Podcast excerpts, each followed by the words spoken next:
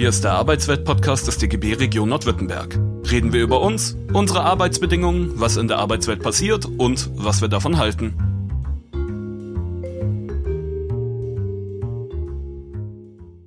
Dann hallo und herzlich willkommen heute bei der Veranstaltung des DGB Region Nordwürttemberg und vor allem der DGB Hochschulgruppe in und um Stuttgart. Wir sind inzwischen nicht mehr nur auf Stuttgart, auf die Hochschule begrenzt. Von daher in und um Stuttgart. Heute äh, darf ich ganz herzlich begrü äh, begrüßen Professor Dr. Klaus Dörre. Ähm, wir haben ihn eingeladen. Ähm, zu seiner Person muss man, glaube ich, nicht viel sagen. Gerade in Gewerkschaftskreisen und in Wissenschaftskreisen durchaus bekannt für diverse Forschungen. Wir haben ihn heute für ein ganz spezifisches Thema eingeladen, was uns hier in Stuttgart umtreibt, und zwar das Thema Klasse und Prekariat. Wir haben uns dabei gedacht, nichts ist praktischer als eine gute Theorie, denn wir haben ganz praktische Probleme und haben uns nun eben Hilfe geholt, um das auch theoretisch zu durchdringen. Was sind die praktischen Probleme an der Universität Stuttgart? Natürlich nicht nur an der Universität Stuttgart, aber auch hier werden die Arbeitsbedingungen seit Jahr und Tag eher prekärer als besser. Das heißt, wir haben einen ganzen Mittelbau, in dem studierte Leute sind, die promoviert haben, die teilweise dabei sind zu habilitieren und die sich von einem Projekt zum nächsten angeln, immer wieder Arbeitsverträge haben, die befristet sind und äh, so versuchen, ihr Leben zu gestalten. Inwieweit allerdings sowas wie der Mittelbau nun wirklich richtig gefasst ist mit dem Begriff Prekariat und inwiefern vielleicht der Begriff der Klasse auch wichtig ist, um zu verstehen, wie wir in diesen Arbeitsverhältnissen vorkommen. Darum soll es heute gehen. Ja, schönen guten Abend. Ich bedanke mich für die Einladung. Ich hatte im Vorfeld gesagt, auf den Professor können wir verzichten. Jetzt hat Peter Schad den Doktor dann doch noch nach vorne gerückt, äh, damit es akademisch genug ist. Also ich bin auch ein Gewerkschafter, ich bin Verdi-Mitglied äh, und wir können alle Titel weglassen bei der Anrede. Äh, in der Debatte, das verlängert nur die Anrede, wenn man die Titel immer äh, mitnimmt. Ich ähm, möchte das Thema heute wie folgt angehen. Ähm, ich ähm, werde sehr viel breiter auf die Klassendiskussion eingehen, als nur jetzt sozusagen über äh, das akademische sogenannte Prekariat zu sprechen. Ich komme aber auf diese Begrifflichkeiten, sondern ich will ein bisschen einführen in äh, Klassentheorie und will versuchen, die Frage äh, zu beantworten, was kann man mit heute eigentlich anfangen und will aber in diesem Zusammenhang dann schon auch äh, versuchen einzuordnen, wo man zum Beispiel Studierende in prekärer Beschäftigung äh, klassenanalytisch einzuordnen hätte, wobei da gibt es ja unterschiedliche Vorstellungen. Ich würde dann meine vorstellen und zur Diskussion stellen, äh, gewissermaßen. Ähm, wir machen es so, es gibt einen ausführlichen PowerPoint, den ich nicht vollständig abarbeite, sondern nur Auszüge daraus. Sie kriegen den hinterher zur Verfügung gestellt. Äh, da gibt es ein paar arg vereinfachende Folien. Ich sehe bei Peter Schad die blauen Bände im Hintergrund. Äh, wenn ich gleich meine Marx-Folie zeige, nicht, dann wird er sofort drei Bände rausreißen äh, aus seinem Regal und wird dann zeigen, dass der Marx viel komplexer war, womit er dann recht hat. Ähm, aber wir machen es so, also ich benutze diesen PowerPoint. Ich sage dann immer dazu, wenn ich eine neue Folie brauche. Und es kann sein, dass wir den, den Teil zum ökologischen Gesellschaftskonflikt sehr kurz machen, weil ich dann meine Zeit schon ausgeschöpft habe. Und was ich nicht gemacht habe, klären wir in der Diskussion. Nächste Folie bitte.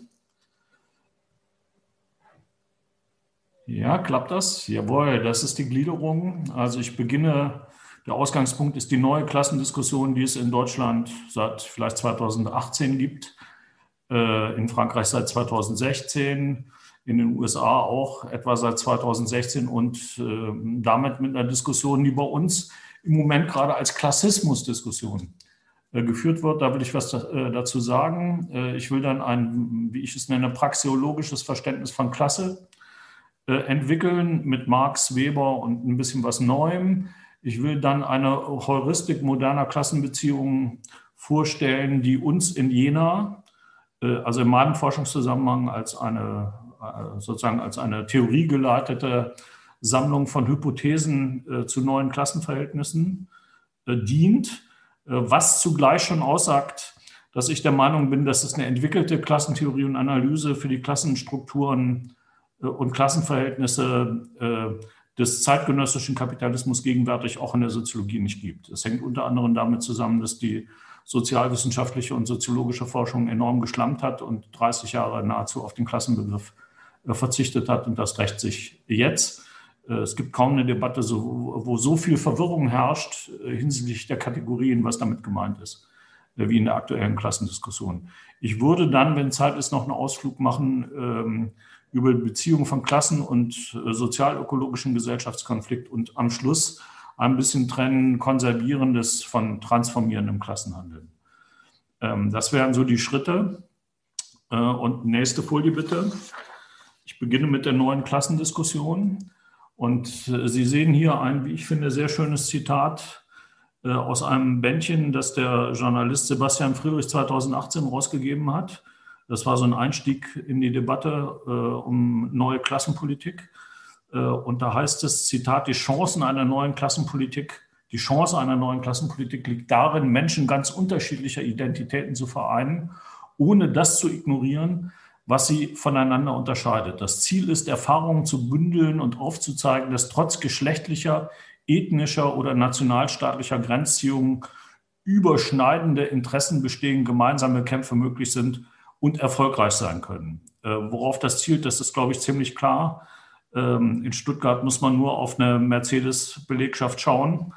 Äh, mit, wenn man das Unternehmen nimmt, ich glaube 152 oder 151 Nationalitäten. Äh, wenn sozusagen die Gruppenidentitäten, die ethnischen, nationalen Identitäten in den Vordergrund rücken würden, äh, dann wäre es völlig unmöglich, gemeinsame lohnabhängigen Interessen wahrzunehmen. Ich würde allerdings eine, eine relativierende, einen relativierenden Zusatz machen oder zwei. Der erste relativierende Zusatz besteht darin, äh, dass man sich seiner Klassenlage und seiner Interesse, Klasseninteressen natürlich bewusst werden muss. Und die sind, Klasseninteressen sind immer widersprüchlich, ähm, die sind interpretationsbedürftig äh, und man kann auch in gemeinsamen Klassenlagen zu höchst unterschiedlichen, äh, beispielsweise politischen Orientierungen kommen. Man kann auch das Zentrum Automobil wählen wenn es um Betriebsratswahlen geht als Arbeiter. Nicht? Das dürfen wir nicht übersehen, das ist das eine.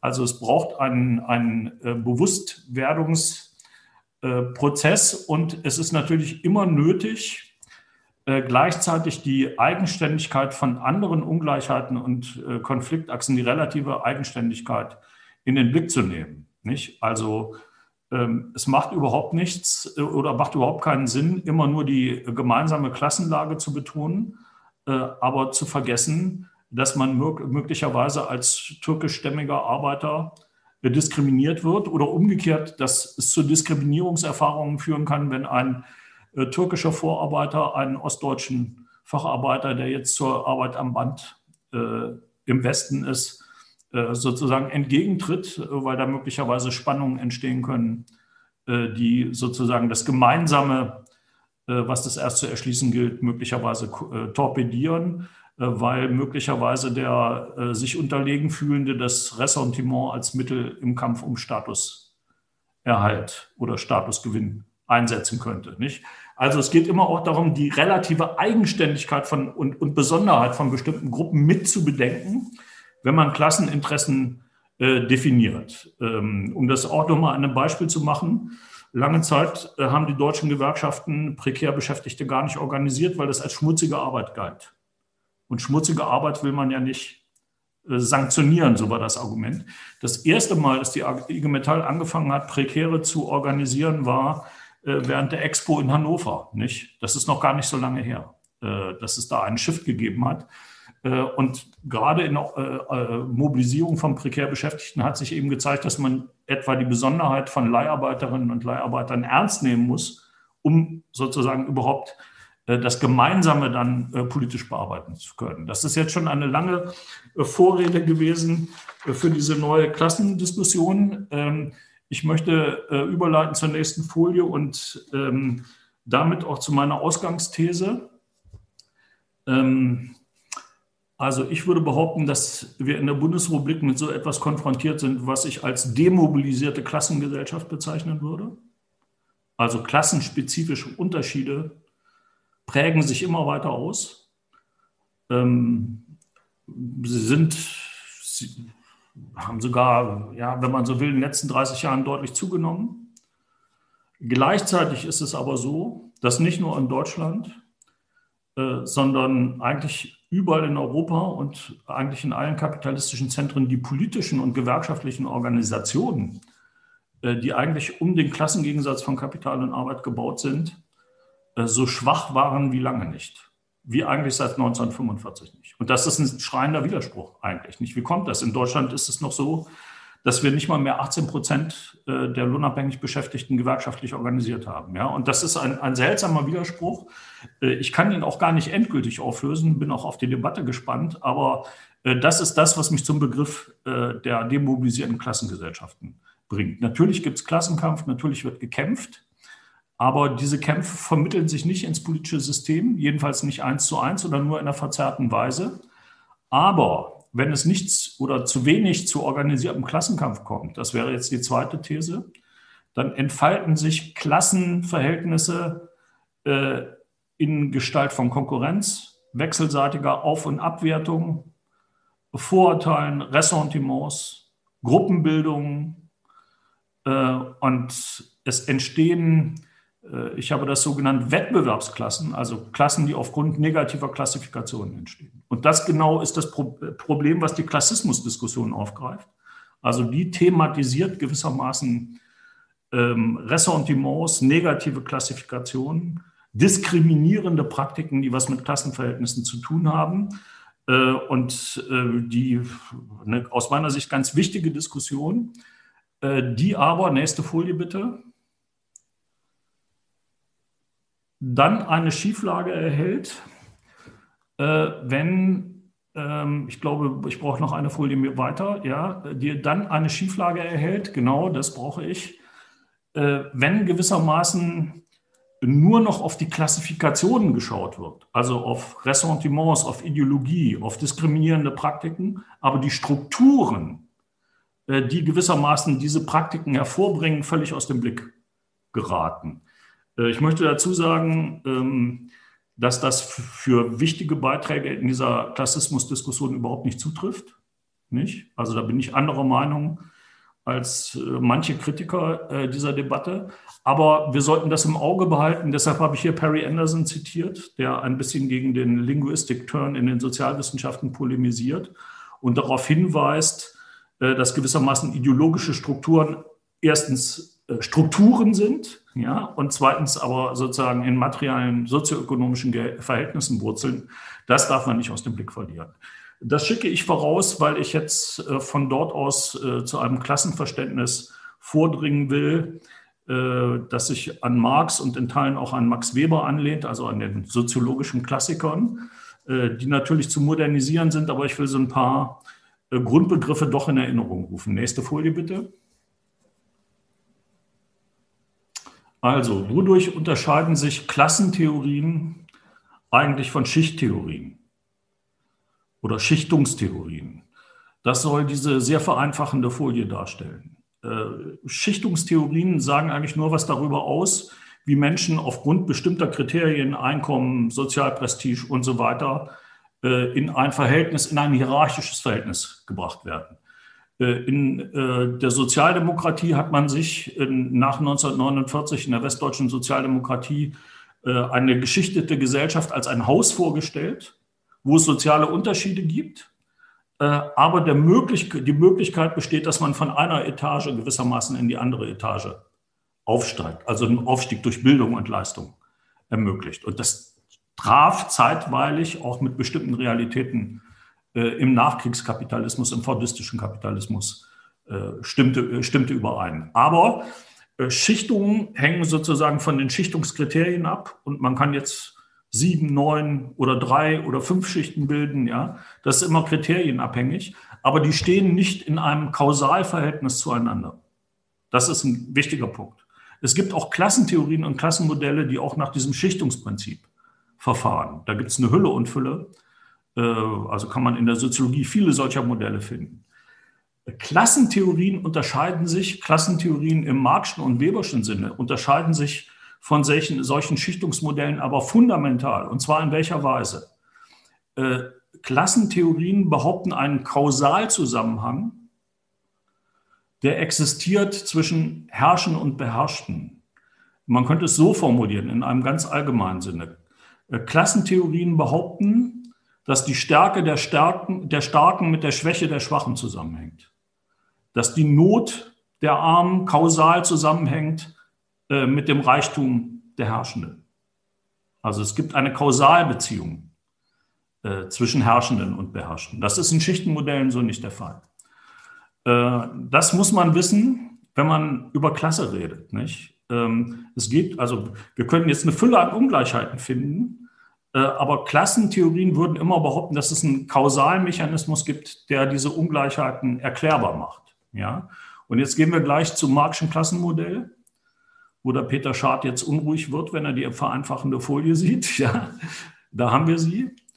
Also, äh, das zeige ich immer so in der Einführungsvorlesung bei uns, äh, ist aber jetzt zum Grundverständnis der Marxischen Klassen, der, der Besonderheit der Marxischen Klassentheorie ganz wichtig.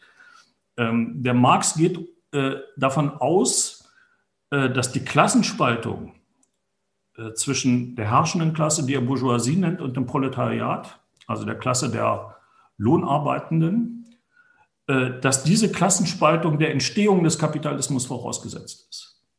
Also es braucht einen Prozess, wo sich die eine Klasse äh, den Besitz, die Verfügung über die Produktionsmittel aneignet. Also sie monopolisiert den Besitz an Produktionsmitteln. Und das führt umgekehrt dazu, dass ein wachsender Teil der Bevölkerung, um die eigene Existenz sichern zu können, äh, äh, in Entbehrung äh, von anderem die eigene Arbeitskraft verkaufen muss, um sozusagen ähm, überhaupt leben und sich reproduzieren zu können. Das ist sozusagen der basale Spaltungsmechanismus, wenn man so will.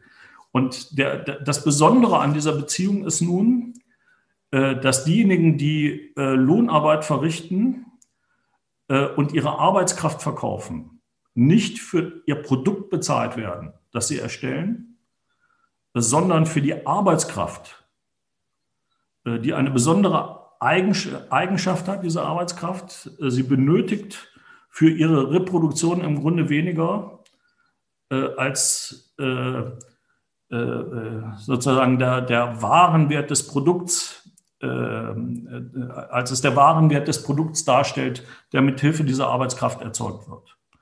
So, das bedeutet im Grunde, dass jeder Lohnarbeitende äh, in gewisser Weise ähm, einen Teil seiner Zeit unbezahlt für die Besitzer von Produktionsmitteln arbeitet. Das bezeichnet der Marx als Ausbeutung. Äh, diese Ausbeutung hat nichts mit Diebstahl zu tun auch wenn er den Begriff öfter benutzt, äh, sondern der Marx argumentiert explizit im ersten Band des Kapitals, äh, dass man auf der Ebene, auf der Distributionsebene, also der Ebene von Käufer, Verkäufer von Waren und ihren Verträgen von einem Äquivalententausch ausgehen muss. Das heißt, vermittelt über Klassenkampf, soziale Konflikte und so weiter, kriegen die Lohnabhängigen in der Regel äh, den Wert ihrer Arbeitskraft entgolten, äh, in der Regel. Das heißt nicht, dass es nicht Bestrebungen geben kann, diesen Wert so zu drücken, dass, es, dass er sogar unter die Reproduktionskosten fallen kann. Ja, also es braucht schon Klassenkampf, man muss sich wehren gewissermaßen. Ähm, und es das heißt auch nicht, dass, es, äh, dass, dieser, dass der Lohn begrenzt bleibt auf ein, auf ein Minimum, auf ein Subsistenzminimum, sondern vermittelt über Klassenkampf, Sozialstaatsbildung, äh, kann der deutlich über das physische Minimum hinausgehen. Nicht? Das ist das moralische Element, äh, das der Marx sozusagen in den Klassenkämpfen sieht. Aber es hat nichts mit Diebstahl zu tun. Also es wird, die, die Lohnabhängigen werden nicht übers Ohr gehauen. Es ist ein Tausch von Äquivalenten. Das ist die Entdeckung von Marx, ja, nicht die Ausbeutung, sondern die Behauptung, dass es ein Äquivalententausch ist. Ähm, das ist die Entdeckung von Marx äh, und auch die, die originäre Leistung. Das bedeutet auch, um, um mal die Brisanz äh, deutlich zu machen, äh, dieses Ausbeutungsbegriffs. das bedeutet, dass nicht vom Ausbeutungsgrad, aber von der Ausbeutungsintensität die Bundesrepublik eine Ausbeutungsgesellschaft ist, eine ausbeuterische Gesellschaft, wie wir sie eigentlich historisch so noch nicht gehabt haben, weil 90 Prozent der Erwerbstätigen Lohnabhängige sind und damit Ausbeutung unterliegen. Auch der wirklich sehr gut verdienende Mercedes-Arbeiter, Facharbeiter ist ein Ausgebeuteter nach Marxischer Klassentheorie. Ja? Stecken jetzt eine Menge Probleme drin. Äh, ja, die, die Werttheorie und so weiter, auf die ich jetzt nicht eingehen will, aber die, von, der, von der Grundvorstellung her bedeutet das, dass es einen strukturellen Interessengegensatz oder strukturelle Interessengegensätze gibt zwischen den Besitzern von Produktionsmitteln und denjenigen, die nichts anderes haben als äh, ihre Arbeitskraft, die sie verkaufen müssen. Äh, und ähm, der Konflikt darum, also welchen Anteil ich vom erzeugten Produkt und Mehrprodukt bekomme, strukturiert kapitalistische Gesellschaften von Beginn an und strukturiert sie auch noch heute. Das wäre jetzt sozusagen der erste Schritt zu einer angemessenen Klassentheorie. Nächste Folie. Jetzt hatte der Marx die Hoffnung, dass aus diesem Konflikt ein revolutionäres Proletariat entsteht, das keine andere Chance hat, seine Lage zu verbessern, letztlich als über äh, proletarische Revolution und die Überwindung des Kapitalismus und die Ausbeutungsgesellschaft. Äh, das war nicht völlig falsch, wie wir wissen. Arbeiterbewegungen sind entstanden, aber der Prozess ist ungleich komplizierter, als der Marx das angenommen hat. Äh, und ähm, er konnte nicht ahnen, äh, dass Gesellschaften entstehen, die sich als real existierende Sozialismen definiert haben, in denen es selbstverständlich auch Klassenspaltung gegeben hat, mit allen Verwerfungen, die das erzeugt hat. Was er auch nicht gesehen hat oder nicht sehen konnte, ist die Herausbildung eines Wohlfahrtsstaates als Ergebnis von Klassenkampf, wenn man so will, äh, der äh, die Löhne zumindest über längere Zeiträume hinweg deutlich äh, anhebt über das physische und kulturelle Existenzminimum, ähm, der sowas ermöglicht wie eine zweite Lohntüte, ja, über viele, viele Sicherungsleistungen und so weiter, aber der vor allen Dingen auch zeigt, dass Klasseninteressen nicht immer in einen Kampf Klasse gegen Klasse münden, sondern Klassenkampf kann vielfältige Schattierungen annehmen. Äh, es gibt Konflikt, Kompromiss, Einigungen, äh, Siege, Rückschläge, ähm, Teilsiege, die Gesetzesformen annehmen, ähm, tarifvertragliche Regelungen und so weiter. Das muss ich jetzt Gewerkschaftern, glaube ich, nicht erklären, äh, was da gemeint ist. Und diese sozusagen diese äh, differenzierte Betrachtung von Klasseninteressen, auch ihrer zeitweiligen Befriedung und so weiter, das hat der Max Weber sehr viel besser gesehen. Ich will jetzt nicht auf den gesamten Weberschen Klassenbegriff eingehen. Der unterscheidet zwischen Besitzklassen, Erwerbsklassen. Äh, das eine hat was mit Vermögen zu tun, das andere mit Erwerbschancen am Arbeitsmarkt. Was mir aber besonders wichtig ist, ist der Begriff der sozialen Klasse. Also der Weber argumentiert, und das äh, arbeitet er schärfer raus als der Marx, dass Klassen eigentlich gekennzeichnet sind durch soziale Undurchlässigkeit. Damit ist gemeint, Arbeiterinnen Arbeit, äh, heiraten in der Regel Arbeiter und nicht klassenfremde Personen. Äh, damit ist gemeint, Arbeiterfamilien bleiben in der Regel unter sich und so weiter und so weiter. Also es wäre sozusagen die, die äh, Gegenthese ein bisschen zu dem Schichtenmodell oder umgekehrt. Äh, man könnte argumentieren, wenn äh, die Erfahrbarkeit sozialer Klassen, die was mit Ausschließung zu tun hat, nicht? man kann sie schwer verlassen, diese Klassen, dann kann man möglicherweise zumindest im Weberschen Sinne nicht mehr von einer Klassengesellschaft sprechen. Ähm, der Marx hat diese Dimension auch gesehen. Äh, das will ich dazu sagen. Äh, der Marx ist natürlich, vielleicht können wir das Marxische Klassenmodell nochmal zurückholen kurz, dieses Zweiklassenmodell. Ähm, ja, der hat diese Dimension schon gesehen. Äh, also immer dann, wenn er versucht hat, jetzt reale Klassenverhältnisse zu analysieren. Da gibt es eine ganz berühmte Schrift, der 18. Primär des Louis Bonaparte. Ähm, da merkt man, dass man den Marx überhaupt nicht auf diese beiden Hauptklassen und die dazwischen, die Klassen dazwischen reduzieren kann. Äh, so ein Modell äh, wäre selbst für das kommunistische Manifest unterkomplex gewesen. Sondern der Marx argumentiert, steht vor der Frage im Grunde, mit Blick auf den Aufstieg äh, Napoleons III., wie es kommt, äh, dass die beherrschten Klassen, damals in der französischen Gesellschaft in der Mehrzahl Parzellbauern, zunächst mal in demokratischen Wahlen für eine, heute würde man sagen, radikal rechte, rechtspopulistische Partei gestimmt haben, also für eine Partei, die die Interessen herrschender Klassen verkörpert hat und eine Partei der äh, Ruhe und Ordnung war mit ein paar sozialen Zugeständnissen. Die, warum hat die Mehrheit der Beherrschten für eine solche Partei gestimmt und damit Napoleon III. Äh, in demokratischen Wahlen äh, in Regierungsämter gebracht, der diese dann genutzt hat, um die Monarchie wieder einzuführen?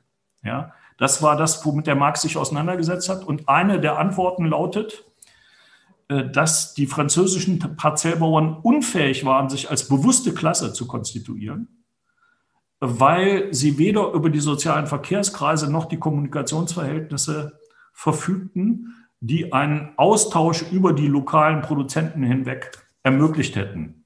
Äh, also keine Parteiorganisation, keine soziale Organisation, keine Gewerkschaften. Das war von den sozialen Verhältnissen der Produktionsweise her nicht möglich. Das ist seine Hauptthese. Ja?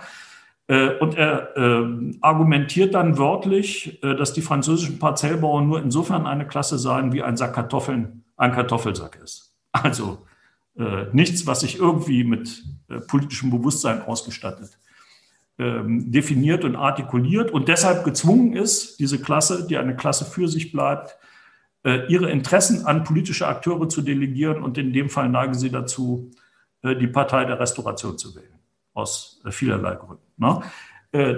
Ich führe das ein, um deutlich zu machen, dass der Marx sehr wohl ein sehr, wenn es um empirische Analyse ging, ein sehr differenziertes, sehr differenzierten Blick auf Klassen hatte, auch unterschieden hat zwischen sozioökonomischen Klasseninteressen, äh, politischen Klasseninteressen. Für ihn fängt der politische Klassenkampf an, erst an, wenn es auch um politische Forderungen geht. Äh, der zeigt, dass ähm, es Organisationen und politische Repräsentation braucht, äh, der deutlich macht, dass die Mittelklassen nicht einfach verschwinden und zerrieben werden, sondern eine ganz wichtige Position einnehmen. Unter anderem die Intelligenz. Ja, also die Intelligenz taucht also akademisch gebildete Menschen im kommunistischen Manifest eigentlich nur auf äh, aus der Sicht von Klassenverrätern wie der Engels, nicht, äh, der sozusagen als Bourgeois, Bourgeois-Sohn dann zur revolutionären Partei übertritt.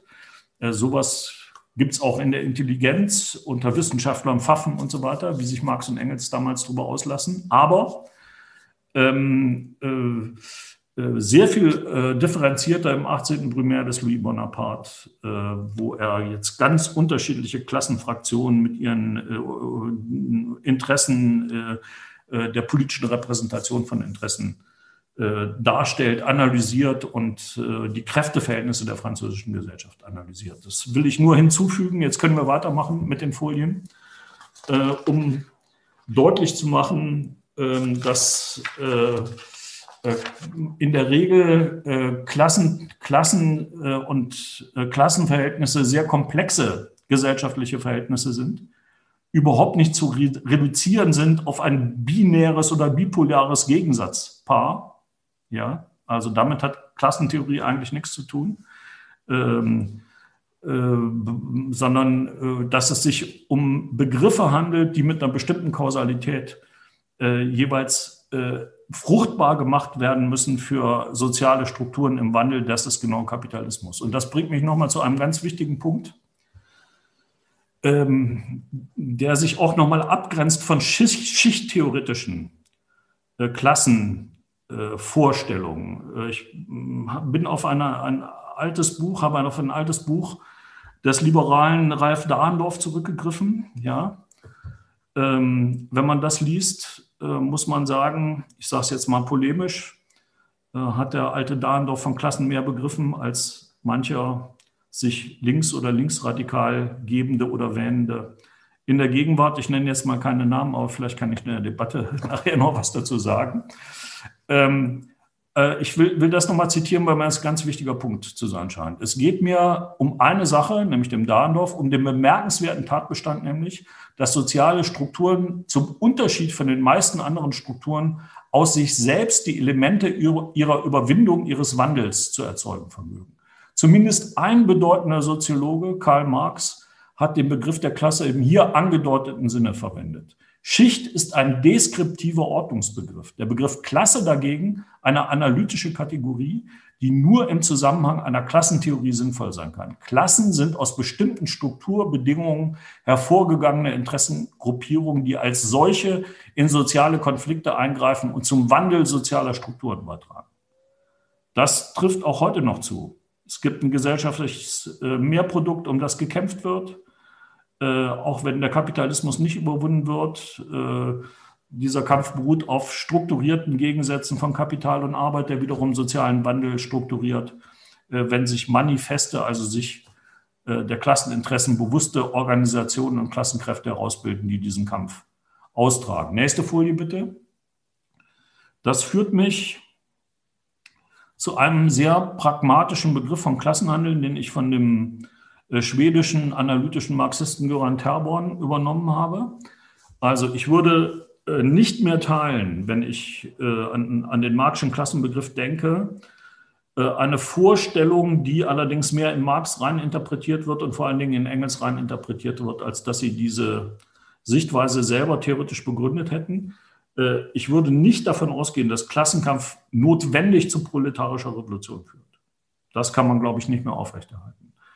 Äh, der Klassen, also die, die Normalität von Klasse ist äh, der Zustand der Spaltung, der Fragmentierung, der Ausdifferenzierung, der Gruppeninteressen und so weiter und so weiter. Und his, also historische Situationen, in denen es zu revolutionären Klassenhandel kommt, sind ausgesprochen selten. Das muss man klar sagen, mit Blick auf die Geschichte. Aber äh, wenn man es etwas pragmatischer fasst, also nicht auf ein Endziel hin definiert, wobei Transformationsvorstellungen immer noch wichtig sind, da komme ich später nochmal drauf.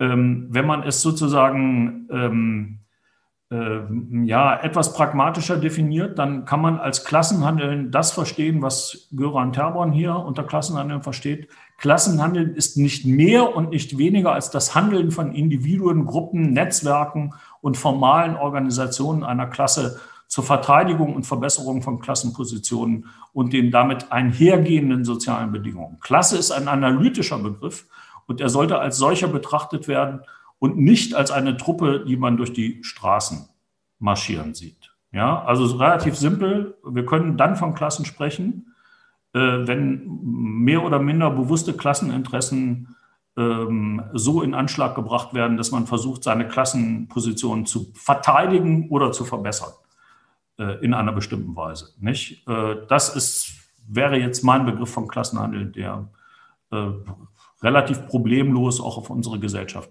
anzuwenden ist. Nächste Folie bitte.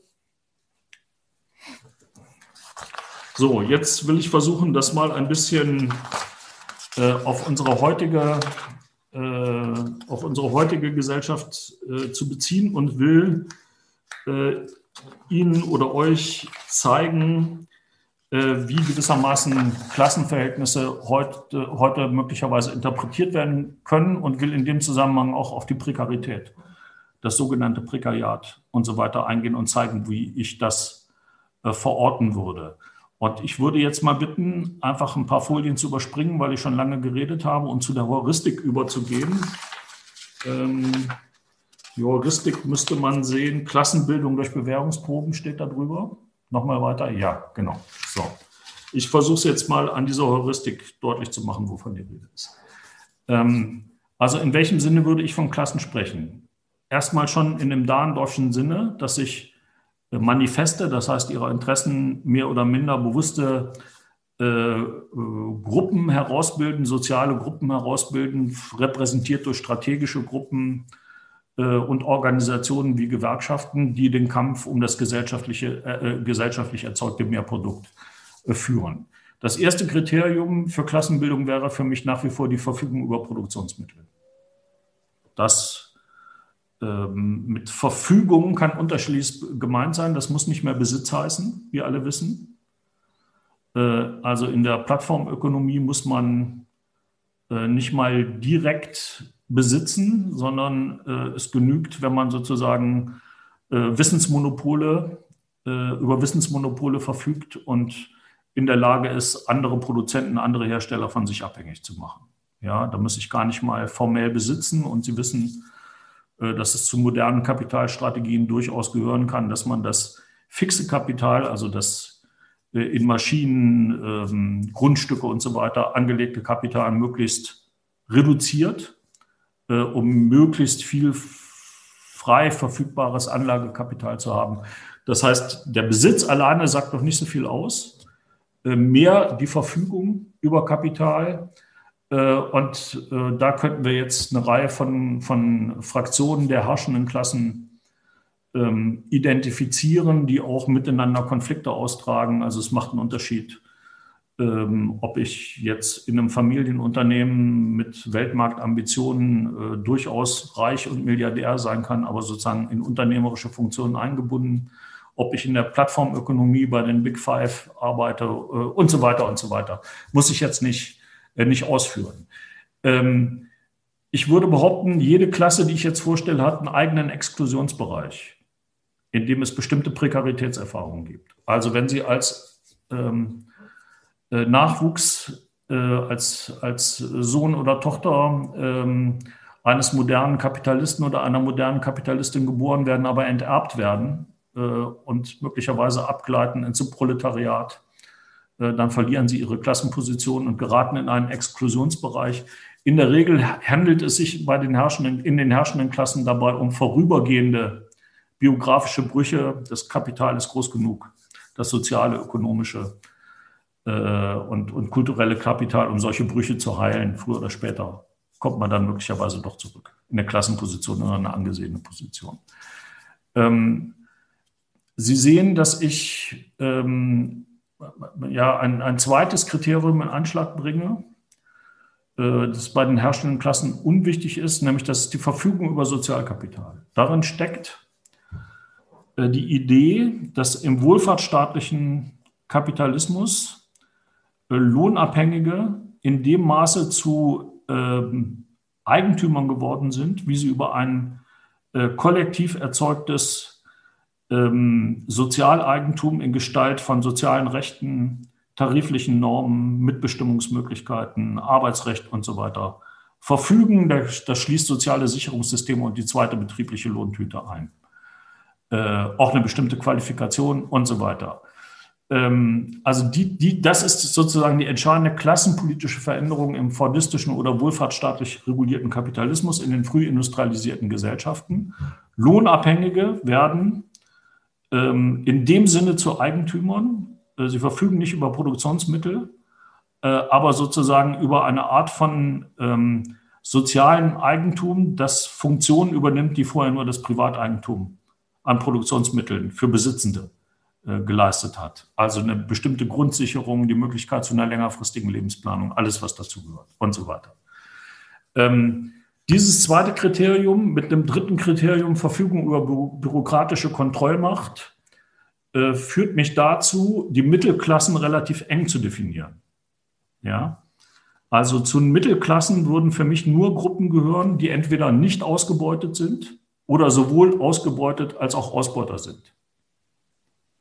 Nicht? Also ich bin ein, ein ähm, kleiner Unternehmer, arbeite selber mit, äh, bin in dem Sinne jemand, der möglicherweise in einem Zulieferunternehmen ausgebeutet wird von den Endherstellern, weil die die Bedingungen ähm, diktieren und beschäftige aber selbst Lohnabhängige und eigne mir sozusagen deren äh, unbezahlte Mehrarbeit an. Das wäre sowohl als auch. Nicht? Ähm, oder aber die Nichtausbeutung ähm, könnte man jetzt auch definieren. Hier kann man jetzt dann unterscheiden zwischen alten und neuen Mittelklassen. Aber die Mittelklassen wären bei mir sozusagen deutlich schmaler gefasst, als das in der Regel in Schichtenmodellen bei uns passiert. Äh, da hat nämlich die Gesellschaft immer einen Mittelschichtenbauch, wenn man so will. So, und jetzt kommt eigentlich das Wichtige, worüber, wir, worüber ich mit Ihnen diskutieren wollte. Ich würde nicht mehr von einer einheitlichen lohnabhängigen Klasse ausgehen, ähm, aus folgenden Gründen. Ich würde behaupten, dass gemessen an, an der Verfügung über Produktionsmittel, der Verfügung über Sozialeigentum und bürokratischer Kontrollmacht, äh, Klassenlagen entstehen, die nicht mehr viel miteinander zu tun haben, die auch sozusagen in, der so, in sozialer Hinsicht, was die sozialen Verkehrskreise angeht, sich äh, einigermaßen gegeneinander abschotten und würde deshalb von drei direkt oder indirekt von Löhnen abhängigen Klassen sprechen wollen. Äh, ich fange mal unten an, da ist es, glaube ich, am einfachsten. Äh, die neue Unterklasse. Darunter würde ich all diejenigen subsumieren, äh, die ähm, etwa in den früh industrialisierten, entwickelten kapitalistischen Gesellschaften überhaupt keine Chance mehr haben, in reguläre Lohnarbeit, also geschützte Lohnarbeit hineinzukommen. Das sind in den meisten entwickelten Kapitalismen 10 bis 15 Prozent der potenziell erwerbstätigen Bevölkerung. Also um ein Beispiel zu sagen, seit der Einführung von Hartz IV äh, gibt es eine Million Menschen, die aus dem Leistungsbezug nie rausgekommen sind. Deren Problem ist nicht, dass sie ausgebeutet werden. Jedenfalls nicht äh, äh die Ausbeutung von Erwerbsarbeit. Äh, ist, da gibt es auch Ausbeutung, aber es ist nicht die Ausbeutung von bezahlter Erwerbsarbeit. Deren Problem ist, dass sie in ein reguläres Ausbeutungsverhältnis überhaupt nicht reinkommen. Ja. Ähm, so, also in Frankreich hat man das äh, in, den, in den Vorstädten, äh, wo es Gruppen gibt, sie brauchen nur die, den Straßennamen anzugeben, dann kommen sie nirgendwo rein. Ja. Äh, und in den USA hat man es am manifestesten, in den, in den schwarzen Siedlungen, also ähm, wo, wo, man sagen kann, da erfolgt die Beherrschung der neuen Unterklassen durch Kriminalisierung. Gibt dieses schöne Buch Run, nicht? Also man trainiert in dieser Klasse sofort, siehst du einen Polizisten, läufst du weg, äh, weil völlig klar ist, da wird irgendwas abgehen, ja. Ähm, und das führt dann zu dieser, diesen Gewaltformen, wie wir es bei, bei, bei dem Mord an äh, Floyd und so weiter gesehen haben, mit allem, was, da, was dahinter steckt. Ähm, das wäre für mich sozusagen die, die Lage einer neuen Unterklasse. Ähm, auch da gibt es eigenständige Organisationsformen, Formen von Selbstorganisation. Wir haben bei Black Lives Matter gesehen, wie die sich ähm, sozusagen formieren, artikulieren. Und wir sehen gerade auch bei dieser neuen Unterklasse, wie die Klassenlage ganz eng zusammenhängt mit Race und Gender. Ich benutze jetzt mal die äh, englischen Begriffe, weil bei uns über Rasse zu sprechen äh, problemat hochproblematisch ist. Im Englischen ist es etwas anders konnotiert. Ähm, also die, der, der, Zusammenhang zwischen diesen Ungleichheitsachsen ist ganz eng und du kannst faktisch nicht gegen deine Klassenposition oder um die Veränderung deiner Klassenposition kämpfen, wenn du nicht auch äh, auf den Achsen Race und Gender agierst. Äh, dann habe ich hier eine, eine zweite, die eigentliche traditionelle oder konventionelle, habe ich es ja genannt, Arbeiterinnenklasse. Äh, gekennzeichnet vor allen Dingen äh, dadurch, dass ähm, neben der Ausübung von Lohnarbeit in der Regel auch äh, noch immer einer, einer körperlich belastenden Lohnarbeit dazu kommt ähm, gewissermaßen ähm, ja, äh, eine gewisse Verfügung über Sozialeigentum, äh, die darüber entscheidet, äh, dass man bis zu einem gewissen Grad geschützt ist vom Abgleiten in diese neue Unterklasse. Ähm, um das mal deutlich zu machen, ähm, also ich würde zu dieser konventionellen Arbeiterinnenklasse nicht nur die die Arbeiter und Teile der Angestellten, da wird ja ohnehin nicht mehr differenziert, äh, etwa in der Automobilindustrie zählen, sondern ich würde dazu zählen beispielsweise die 3,3 Millionen Beschäftigten im Einzelhandel als einer der größten Branchen. Äh, das sind vorwiegend Frauen, äh, überwiegend prekär beschäftigt. Äh, befristete Beschäftigung wird als ähm, sozusagen strategische Beschäftigungsform eingesetzt. Ähm, komme gleich noch auf die, auf die, auf das, auf die prekäre Seite des Ganzen. Ähm, aber im Grunde sind das Arbeiterinnen, wenn man so will, ja, äh, die von ihren Arbeitsbedingungen und so weiter, äh, auch wenn sie formell Angestellte heißen, äh, äh selbstverständlich äh, diesen, äh, dieser, dieser konventionellen Arbeiterinnenklasse zuzurechnen sind. Gleiches würde beispielsweise gelten für den gesamten Bereich der Deutschen Post ähm, wenn ich mal von, den, von denen noch absehe, die noch im Beamtenstatus sind, ja, haben wir gerade in der Postbelegschaft einige hunderttausend, Beschäftig äh, einige hunderttausend Beschäftigten Prozess, wo wir sehr schön sehen können, wie die aus dem alten geschützten Status rausgelöst werden, mit unterschiedlichsten tarifierten Bedingungen inzwischen. Vor allen Dingen aber mit einer Erfahrung, dass eine relativ homogene Belegschaft äh, aus einem alten Staatsunternehmen äh, jetzt plötzlich erlebt, äh, wie die Tatsache, dass wir zu einer Einwanderungsgesellschaft werden, auch die Veränderungen in der eigenen Belegschaft äh, mit beeinflusst. Plötzlich gibt es da Migranten, es gibt Überordnungs-, Unterordnungsverhältnisse und so weiter. Und die Mehrzahl der, also etwa die Briefträger, gehören also selbstverständlich zur Arbeiterinnenklasse. So, und jetzt kommt eine dritte lohnabhängigen Klasse, äh, da wird mir immer nachgesagt, also das wird oft so interpretiert, der Dörre spaltet das Proletariat, nicht? Aber diese, diese äh, neue Arbeiterinnenklasse wird in den meisten Klassen- und Schichttheorien der sozialen Mitte zugeordnet. Und da sehe ich das Problem. Wen würde ich zu, diesen, zu dieser neuen Arbeiterinnenklasse zählen? Ähm, ich schicke mal voraus, es hat eine ähnliche De Debatte in den 1960er äh, Jahren in Frankreich gegeben über die sogenannte neue Arbeiterklasse. Da wurde behauptet, äh, dass äh, sozusagen die Intellektuellen zu einer Massenschicht werden und nicht nur zu einer Massenschicht, sondern im Grunde zu einer lohnabhängigen Klasse. Und es, man hoffte sogar, dass die wären besonders militant und so weiter und würden sozusagen die Vorhut sein in den Klassenkämpfen. Das hat nicht ganz geklappt. Äh, aber warum betone ich das jetzt hier? Also wir sind eine Gesellschaft, ähm, wo ein Drittel der Jahrgänge Abitur macht, die Hochschulreife erwirbt und das Studium eine Massenerfahrung geworden ist. Im Grunde ist das Studium zur Minimalvoraussetzung geworden, um überhaupt in eine gute berufliche Position reinzukommen. Ist also weder Abitur noch Studium garantieren, dass man reinkommt, aber es ist sozusagen die, die Plattform, die man erreichen muss, um dann den Sprung in sichere Beschäftigung, nicht nur sichere, sondern vor allen Dingen gute Beschäftigung, äh, tatsächlich äh, überhaupt schaffen zu können, wenn er dann geschafft werden kann. Äh, in der Regel, jetzt rede ich über Sie, haben Sie keine Kontrollmacht. Sie verfügen, äh, auch wenn Sie in den Job kommen, nicht über Kontrollmacht über andere Beschäftigte. Sie leisten Lohnarbeit, auch als Solo-Selbstständiger.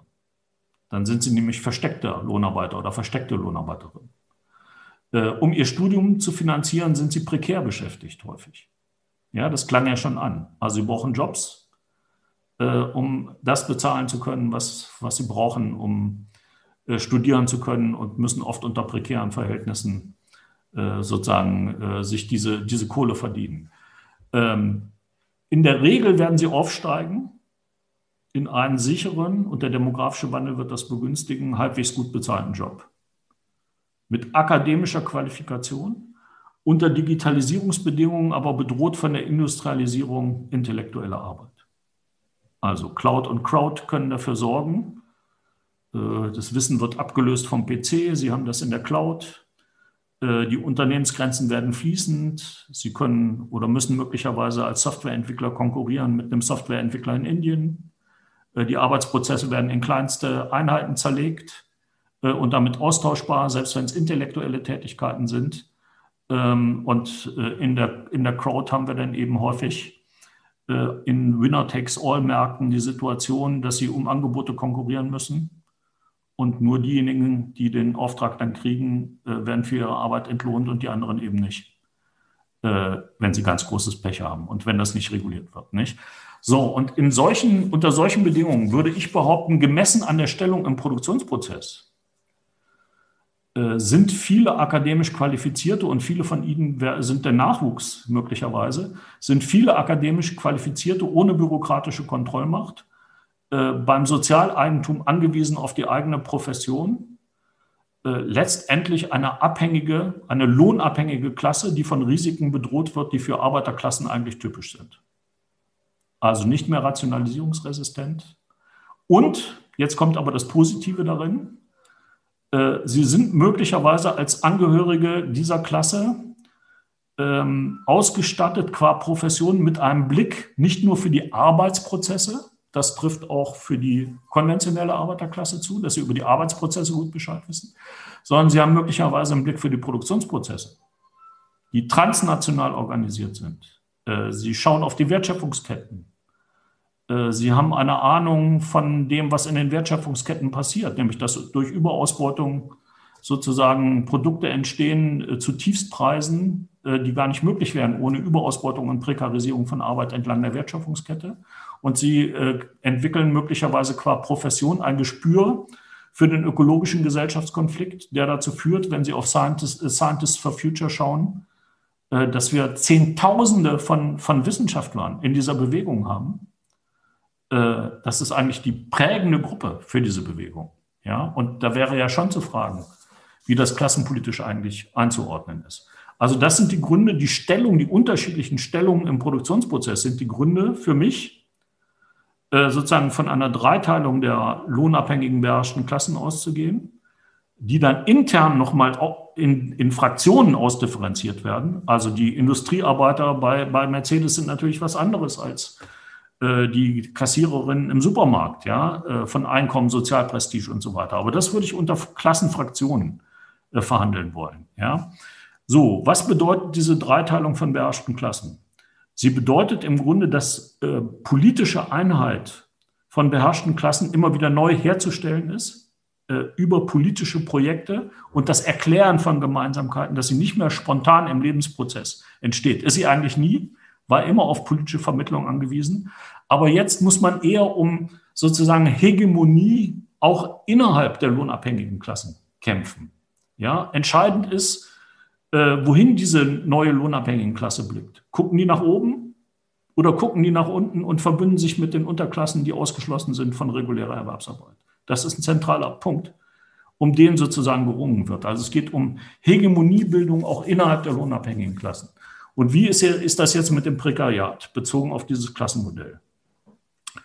Also, um es kurz zu machen, von Prekarität würde ich immer dann reden oder von prekärer Beschäftigung würde ich immer dann reden, wenn eine äh, Erwerbstätigkeit äh, nicht dauerhaft oberhalb eines vom, von der Gesellschaft definierten kulturellen Minimums, damit meine ich nicht Hartz IV, ja, sondern deutlich drüber, dauerhaft existenzsichernd ist und deshalb in den Dimensionen von äh, Selbstentfaltung in der Arbeit, Wertschätzung der Arbeit durch die Gesellschaft, ähm, Partizipationsrechten, die mit der Arbeitstätigkeit direkt oder indirekt verbunden sind und der Möglichkeit zu längerfristiger Lebensplanung dauerhaft diskriminiert. Das wäre für mich eine, Operat also eine Operationalisierung des Prekaritätsbegriffs. Äh, man muss unterscheiden äh, von, äh, zwischen der Prekarität der Arbeit und der Prekarität der Beschäftigung. Bei der Beschäftigung geht es um das Vertragsverhältnis, bei der Prekarität der Arbeit um die Tätigkeiten selber, etwa die gesundheitlichen Belastungen, die durch die Tätigkeit entstehen und so weiter. So, und jetzt würde ich behaupten, ich habe es ja bei den herrschenden Klassen schon angedeutet, dass es klassenspezifische Formen von Prekarität gibt, aber nicht das Prekariat als Klasse. Prekariat als Klasse, das ist Guy Standing, der behauptet das. Ich gerate regelmäßig mit ihm in Konflikt. Äh, einmal sind wir in Warschau aufeinander losgegangen, da ist er richtig aus dem Sessel gesprungen. Ja? Ähm, also das ist ein toller Typ, das ist überhaupt keine Frage. Aber ähm, äh, also wichtige Elemente äh, oder die Kriterien, die ich jetzt sozusagen anlegen würde, um von Klassen zu sprechen, äh, die sind beim, beim sogenannten Prekariat nicht gegeben. Ja? Also wir können jetzt mal durchgehen. Die akademische Prekarität ist aus meiner Sicht äh, anzusiedeln äh, bei der neuen lohnabhängigen Klasse. Die meisten von ihnen, behaupte ich jetzt mal, das unterscheidet sich natürlich nach Fachrichtung, Studienfach und so weiter, werden einen Job kriegen. Äh, wahrscheinlich sogar einen ziemlich guten. Ja. Äh, wenn das so sein sollte, erweist sich Prekarität als ein Durchgangsstadium. Sie erleben das sozusagen während des Studiums ähm, in der Regel auch noch ein, paar, ein zwei, drei Jahre danach. Aber selbst bei unseren Soziologieabsolventen ergeben die Verbleibsforschungen, dass die äh, nach ein paar Jahren alle in ganz ordentlichen beruflichen Positionen sind, nicht unbedingt als Soziologieprofessoren. Jetzt hat der Peter Schad gleich einen Einwand oder eine Frage oder eine. Nein, nein, ich wollte äh, eigentlich ganz dezent, hat nicht funktioniert, darauf hinweisen, ja. dass wir genau in die Diskussion ja. langsam starten. Ich habe alles klar. viele Fragen, aber da gedulde ich zwei Minuten. Ja, gut, äh, dann mache ich bringe ich es jetzt schnell zu Ende und lasse einfach ein paar Punkte raus, die ich dann in der Diskussion äh, nochmal äh, noch mal einfügen würde. Ähm, also wenn, von diesen Formen der akademischen Prekarität würde ich eine Prekarität unterscheiden, wie wir sie in, den, in der konventionellen Arbeiterinnenklasse haben. Äh, also Leiharbeit, befristete Beschäftigung, erzwungene, Beschäftigung, äh, erzwungene Teilzeitarbeit äh, und so weiter. Das sind alles ähm, Tätigkeitsformen, die ein, ein äh, Prekaritätsrisiko beinhalten, äh, das dazu führt, äh, dass es zu Überausbeutung, zu ungleichem Tausch kommt.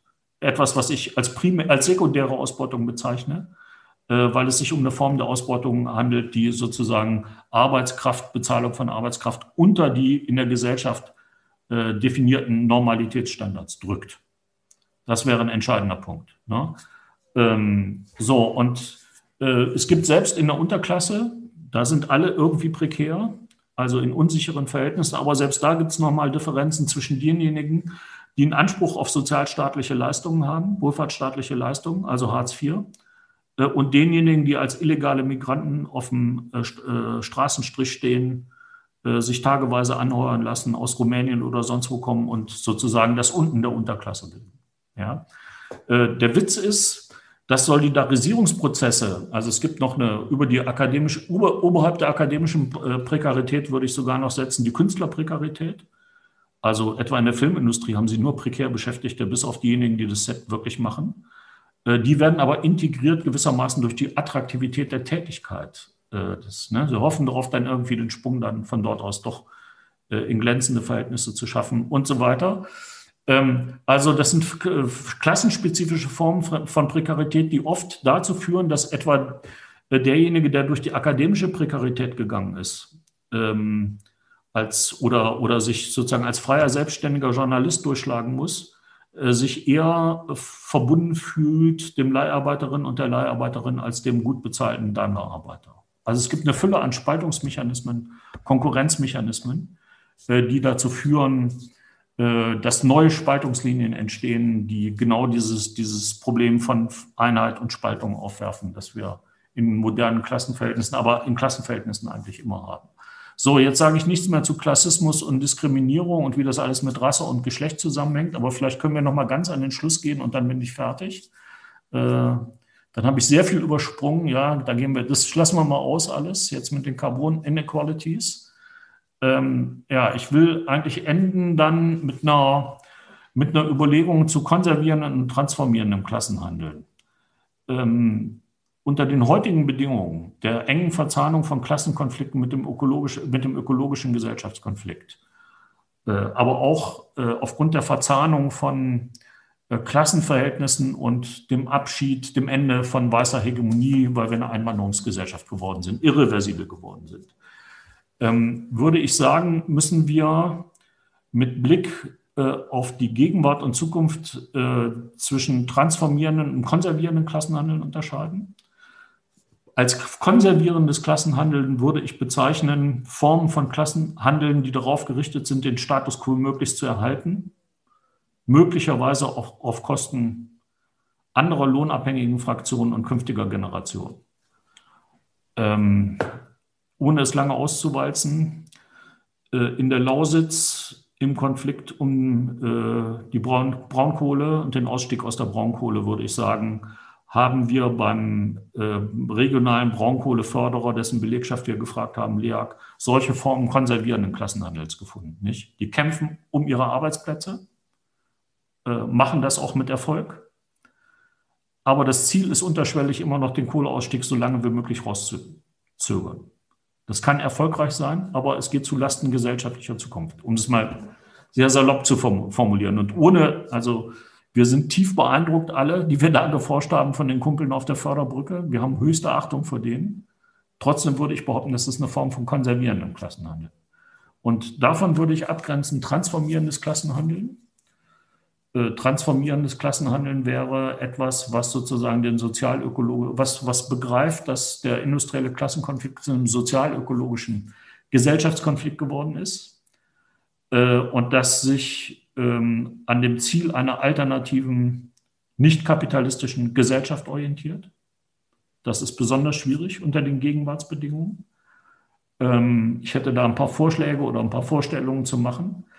Äh, aber um es nochmal deutlich zu sagen, ähm, wir stehen inmitten gewaltiger Transformationsprozesse, die ähm, zu vergleichen sind mit denen der ersten industriellen Revolution. Die haben das den Kernbereich des deutschen, nicht nur des deutschen, des europäischen Industrie- und Wirtschaftsmodells erreicht.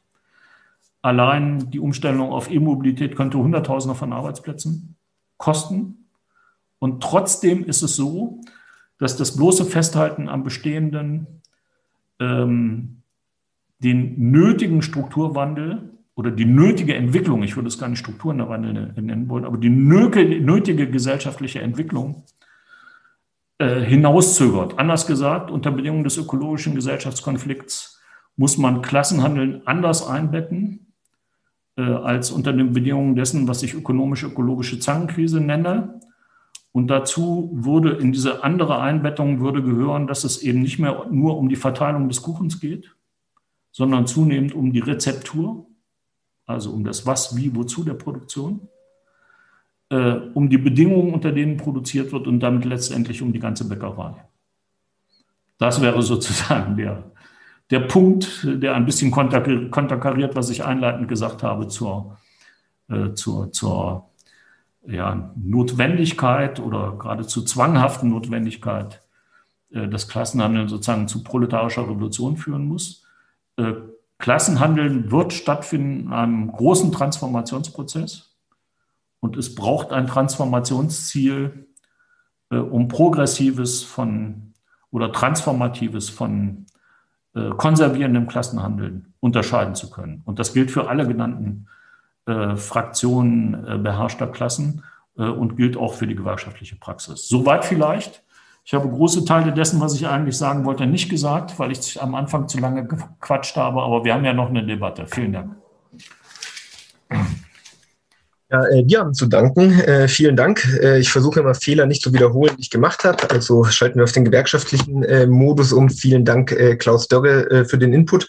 Und ähm, wir haben bisher den Zustand, dass noch alle sehr gespannt gelauscht haben und jetzt äh, vermutlich drüber nachdenken und dann werden die Fragen kommen. Das ist aber kein Problem, weil ich habe diverses, was ich gerne gleich mal zurückgeben würde.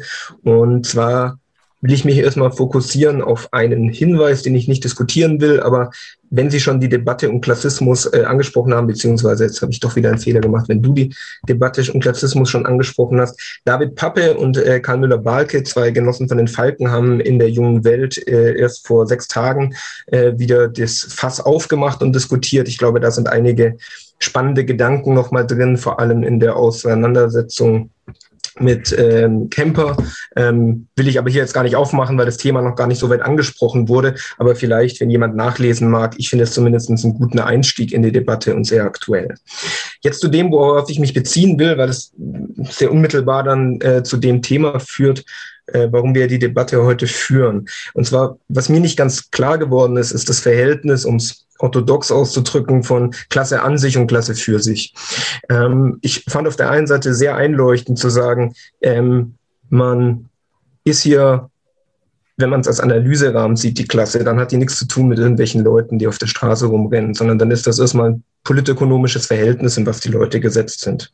Wenn man sich von der Seite nähert, würde ich aber sagen, dann ist wirklich die Klasse an sich, also wie sie ökonomisch in dieser Gesellschaft vorkommt, komplett zu trennen und einfach ein anderer Gegenstand wie die Klasse für sich, also ob die Leute sich als Klasse verstehen oder ob sie sich als YouTuber verstehen oder im Zweifelsfall wurde auch schon angesprochen als Deutsche wenn das so ist, wenn das komplett auseinanderfällt, dann sind mir ein, zwei Sachen, die du gesagt hast, nicht klar, beziehungsweise halte ich dann für schräg. Zum Beispiel in dem Dahndorf-Zitat heißt es, ähm, Klasse ist es dann Klassenhandeln, wenn die als solche in die Politik eingreifen. Und als solche unterstellt dann ja gerade Klassenhandeln ist es dann und insofern, wenn sie das eben nicht nur als Klasse an sich, sondern als Klasse für sich machen. Und da würde ich jetzt einfach um das ein bisschen äh, äh, in, die, in die Praxis zu holen, wenn ich sehe, dass ein Verdi-Streik stattfindet unter der Debatte, wir sind mehr wert bei den Erzieherinnen, dann ist da erst einmal äh, die, die Debatte eben nicht, das ist Ausbeutung oder sonst was, sondern man appelliert an die Gesellschaft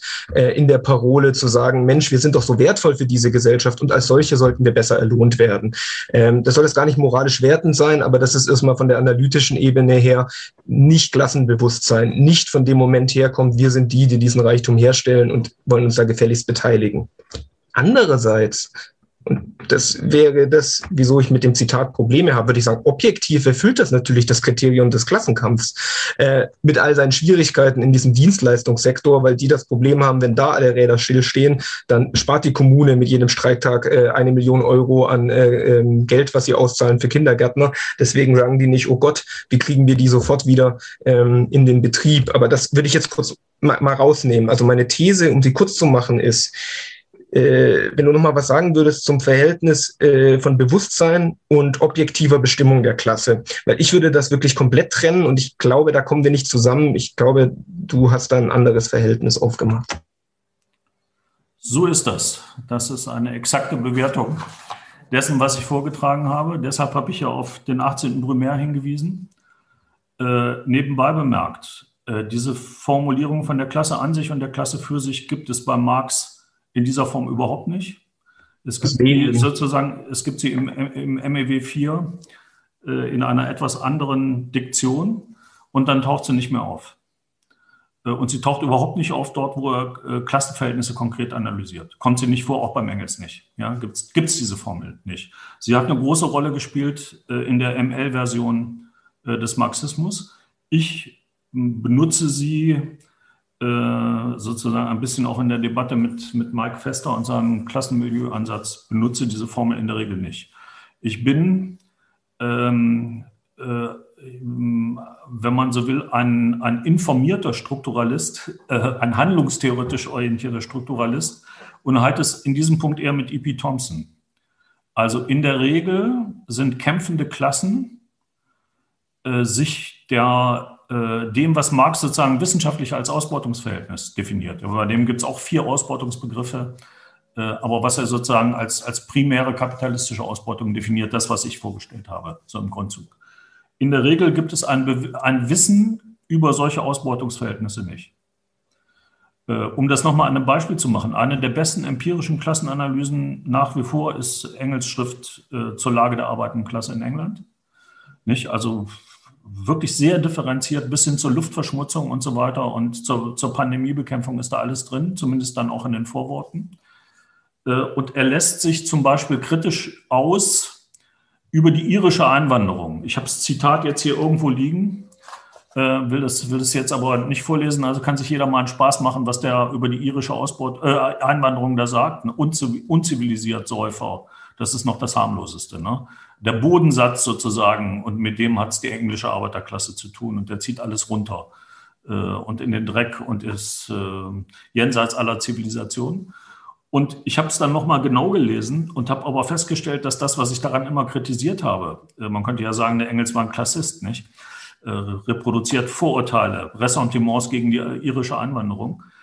Äh, ich habe dann nur gesehen, dass er dann immer großen Wert darauf legt, dass diese verrückten Kämpfe, äh, der, dieser völlig erfolglosen irischen Einwanderer letztendlich der Grundstock waren für die Herausbildung eines organisierten Proletariats. Und genau das zeigt der E.P. Thompson auch. Ja? Äh, keiner von diesen irischen Einwanderern hat irgendwie, irgendwie, irgendwie jemals Marx gelesen und ein Verständnis von dessen Ausbeutungsvorstellungen. Äh, aber sie kämpfen natürlich und bilden Klassen. Ja, es gibt auch in der Geschichte der sozialistischen und kommunistischen Arbeiterbewegung nur ganz wenige äh, Bewegungen in Deutschland, Österreich, wo Arbeiterbewegungen sozusagen mit, äh, mit Klasse und Ausbeutung äh, sozusagen massenwirksam geworden ist. In der Regel ist das nicht der Fall. So, und äh, deshalb würde ich ähm, sagen, Klasse ist ein analytischer Begriff, häufig nicht mal ein ähm, politischer Mobilisierungsbegriff. So, und ich würde eben noch den Schritt weitergehen äh, wir müssen mindestens das in den Blick nehmen, was der Marx im 18. Primär in den Blick nimmt, die Kommunikationsverhältnisse und so weiter. Und jetzt gibt es aber dann einen Punkt, wo wir wieder zusammenkommen. Äh, das wäre die, äh, da bin ich ja gar nicht mehr drauf, drauf gekommen, das wären jetzt sozusagen die realen Klassenkämpfe. Ähm, das würde ich vielleicht ein bisschen an, analytisch ein bisschen anders anpacken als du. Ich bleibe jetzt auch beim Du, Peter, ja. Ähm, machen wir es mal mit den, mit den Kita-Angestellten, ja. Also erzähle nochmal ein, ein Bonbon. Äh, ich, ist schon drei Jahre her, glaube ich, da habe ich im Zirkus Krone in München äh, das gesammelte Kita-Personal gehabt. Ja, also das waren Hunderte. Ja. Und ich hatte wirklich einen schlechten Tag und habe dann, hab dann gesagt, äh, äh, habe versucht, ein bisschen mich in Rage zu reden, habe dann gesagt, was ihr macht, ist Klassenkampf. Und dann sprangen die auf, tosender Applaus. Ja, das waren Gruppen, wo wir zehn Jahre davor noch gar nicht davon ausgegangen wären, dass die überhaupt bereit sind zu streiken, muss ich euch jetzt nicht erzählen. Ne? Und was passiert da? Aus meiner Sicht äh, politisieren sie einen weiten Arbeitsbegriff. Also Arbeit nicht mehr nur gefasst als Erwerbsarbeit, als entlohnte Erwerbsarbeit, sondern als Gesamtheit der Arbeitsvermögen, die sozusagen äh, auch nicht bezahlte Sorgearbeiten, die freien Tätigkeiten in Gestalt von Hobbys, die Eigenarbeit und die Koordinationsarbeit, die nötig ist, um zwischen den verschiedenen Lebensbereichen ähm, zu regulieren, die das mit, mit erfasst. Ja? Äh, und auf dieser Basis entwickeln sie ein Facharbeiterinnenbewusstsein. Ne? Und während wir bei den Industriearbeitern in empirischen Forschungen immer wahrnehmen, äh, dass die zwar ein dichotomisches Oben-Unten-Weltbild haben, aber darauf nicht mehr wie in den 50er Jahren kollektives Selbstbewusstsein gründen, äh, also das Bewusstsein, wir können nur gemeinsam aufsteigen, sondern die sagen eher, Arbeiter wird man nur, wenn man muss. Wer kann, geht ins Büro oder studiert. Also es ist das Empfinden von Abwertung, und zwar egal, ob sie links- oder rechtsorientiert sind. Äh, haben wir in diesen Gruppen, im Dienstleistungssektor durch die äh, Debatte über die Aufwertung von Reproduktionstätigkeiten genau den entgegengesetzten Effekt. Ja, mit enormen Auswirkungen, nicht? Und das würde ich ein, als einen Prozess der bewussten Klassenbildung begreifen. Äh, nicht, der auch ein bisschen, also wenn man meine These von der demobilisierten Klassengesellschaft ähm, konterkarieren will, wäre das sozusagen ein, ein Beispiel, was man gut benutzen könnte. Wobei ähm, das will ich einschränkend sagen, ist auch bei diesen Kämpfen, also von allen Streiks in den letzten sechs, sieben Jahren hat dieser Kita-Streik 2015 die größte Popularität erreicht, auch in den linken Milieus. Ja. Ähm, aber die Transformation in Politik, die gelingt ja trotz Corona nicht. Ja, also plötzlich sind sie die Helden des Alltags, äh, aber es gibt keinen Tarifvertrag. Ja, also fürs Pflegepersonal. Äh, sondern sozusagen das, die, die paar hundert Euro in den Ausschnitt, äh, hat eine, eine linke Feministin gesagt. Das ist alles, was es gibt, ja. Ähm, so, also lange Rede, kurzer Sinn. Ich würde, ich würde den Begriff der, des, des bewussten Klassenhandelns nicht bilden an ein äh, wissenschaftliches Verständnis von Ausbeutung. Also in der Diagnose sind wir da einig. Ne? Da sind wir auf jeden Fall einig.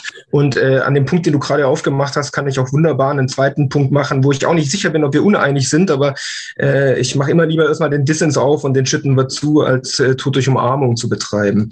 und äh, zwar hast du beschrieben, dass du gesagt hast, Klassenkampf, das würde in den seltensten Fällen äh, zu einer proletarischen Revolution führen, sondern wäre konservativ. Ich störe mich an dem in meisten Fällen und würde sagen, äh, äh wie überhaupt soll Klassenkampf zu einer revolutionären Abschaffung dieser Gesellschaft führen? Und das will ich jetzt kurz mit ein bisschen Inhalt füllen.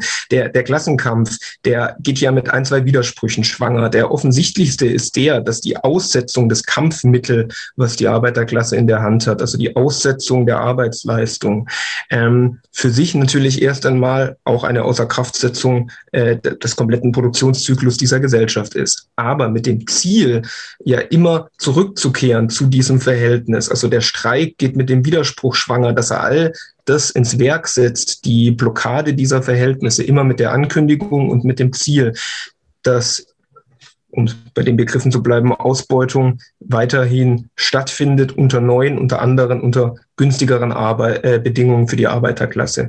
Damit hat man nicht nur im Mittel einen Widerspruch, sondern auch im Ziel. Man weiß nämlich sofort, zu ernst, zu sehr darf man das Mittel nicht überstrapazieren. Das ist ein wenig ein theoretischer Punkt, weil prak praktisch sind die Gewerkschaften nicht so aufgestellt, dass sie Angst haben müssten, dass sie mit der nächsten Tarifverhandlung Daimler in die Knie zwingen. Aber zumindestens theoretisch kann man festmachen, ist da eine Überwindung des Verhältnisses für Lohn zu arbeiten erst einmal gar nicht drin, weil das ganze Mittel, mit dem Klassenkampf betrieben wird, ja immer darauf zielt, das Verhältnis unter besseren Bedingungen wieder in Kraft zu setzen. Das ist ja zumindestens bei den ML-Klassikern ohne dass man sich auf die jetzt proglos gut beziehen will. Aber auch hier ist ja ein äh, Bonbon wie Lenin das was zu sagen, naja, das ist eben trade unionistisches Bewusstsein. Deswegen muss eben das politische Bewusstsein der Arbeiterklasse auch so extern kommen. Das entsteht sozusagen nicht in den alltäglichen Kämpfen. Die sind notwendig für die besseren Arbeitsbedingungen. Du hast ja en passant kurz das äh, äh, historisch-moralische Element des Lohns angesprochen. Also ohne das ist man richtig schlecht aufgehoben in diesen Verhältnissen. Aber das ist es dann eben auch. Eine ständiger Kampf, nur um überhaupt die Reproduktionskosten reinzubekommen. So, das wäre also meine These. Äh, ich ich mache es nochmal in einem Satz. Warum in den seltensten Fällen. In welchen Fällen kann den Klassenkampf zu einer äh, Transformation der Gesellschaft führen? Also das ist jetzt eine einfache Antwort. Die, da hat mich jetzt nur der Hinweis auf den Lenin irritiert. Ähm, also äh, selbstverständlich äh, setzt die entwickelste Form von Klassenbewusstsein voraus, dass man eine Vorstellung entwickelt, dass der Kapitalismus überwunden gehört. Und das geht nicht allein mit dem Mittel des Streiks.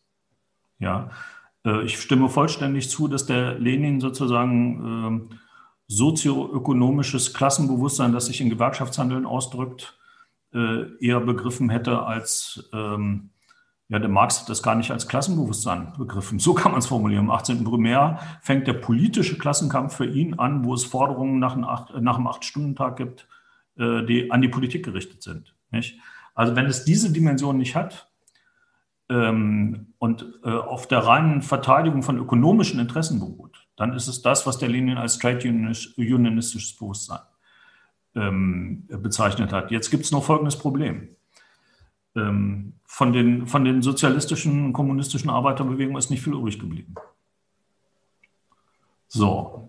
Ähm, und äh, das, was übrig geblieben ist, das war schon die Diskussion in den 70er Jahren, das waren die Gewerkschaften, die sich damals, Bruno Trentin war so einer der wichtigsten Theoretiker, äh, die sich damals äh, um ein politisches Mandat bemüht haben, das über die Partei hinausweist. Äh, und in Italien gab es immer noch eine kommunistische Massenpartei ja, zu dieser Zeit. Ähm, so, das, also das war diese Debatte um gewerkschaftliche Autonomie. Ne?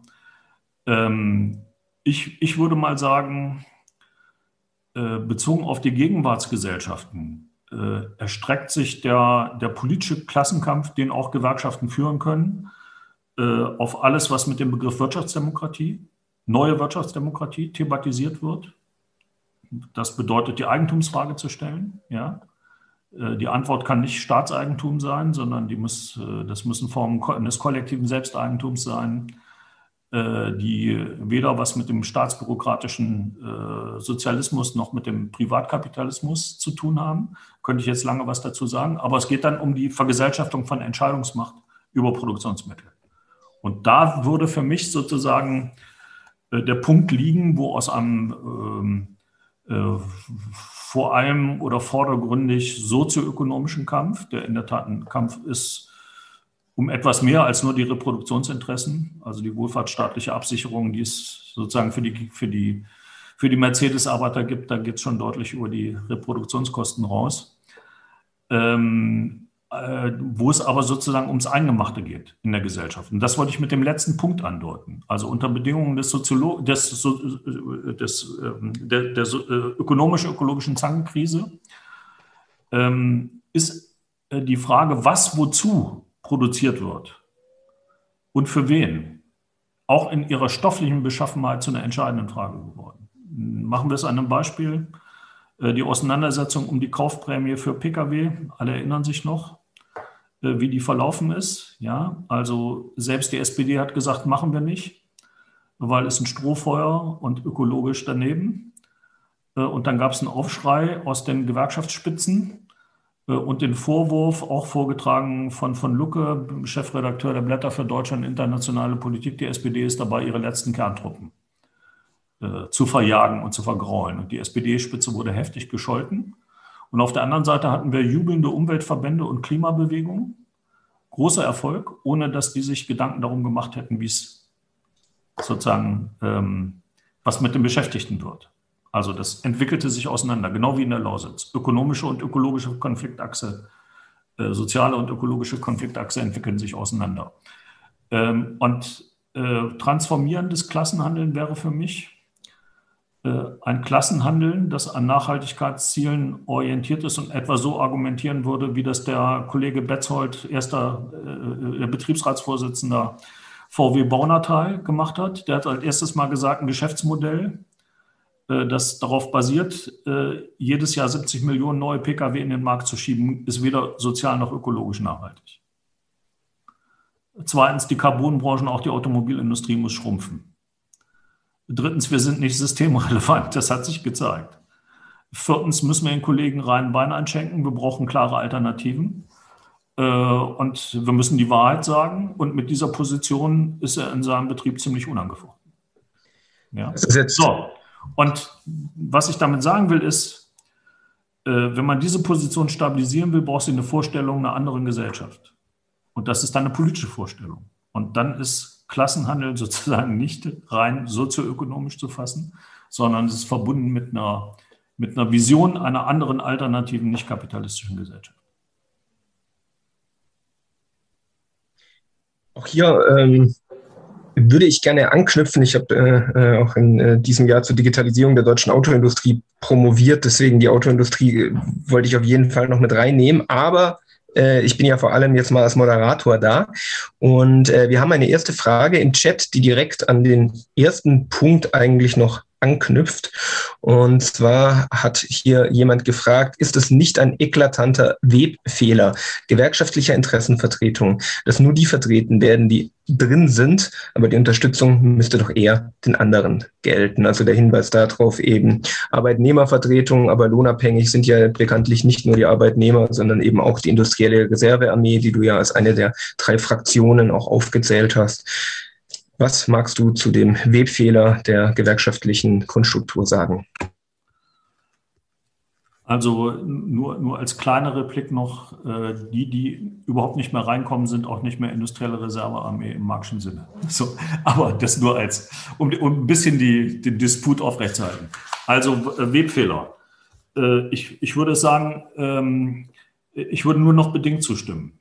Äh, weil es tatsächlich so gewesen ist, dass die, ich habe es ja erwähnt, dass die äh, Gewerkschaften, gerade die deutschen Gewerkschaften, lange gebraucht haben, äh, prekär Beschäftigte zu entdecken.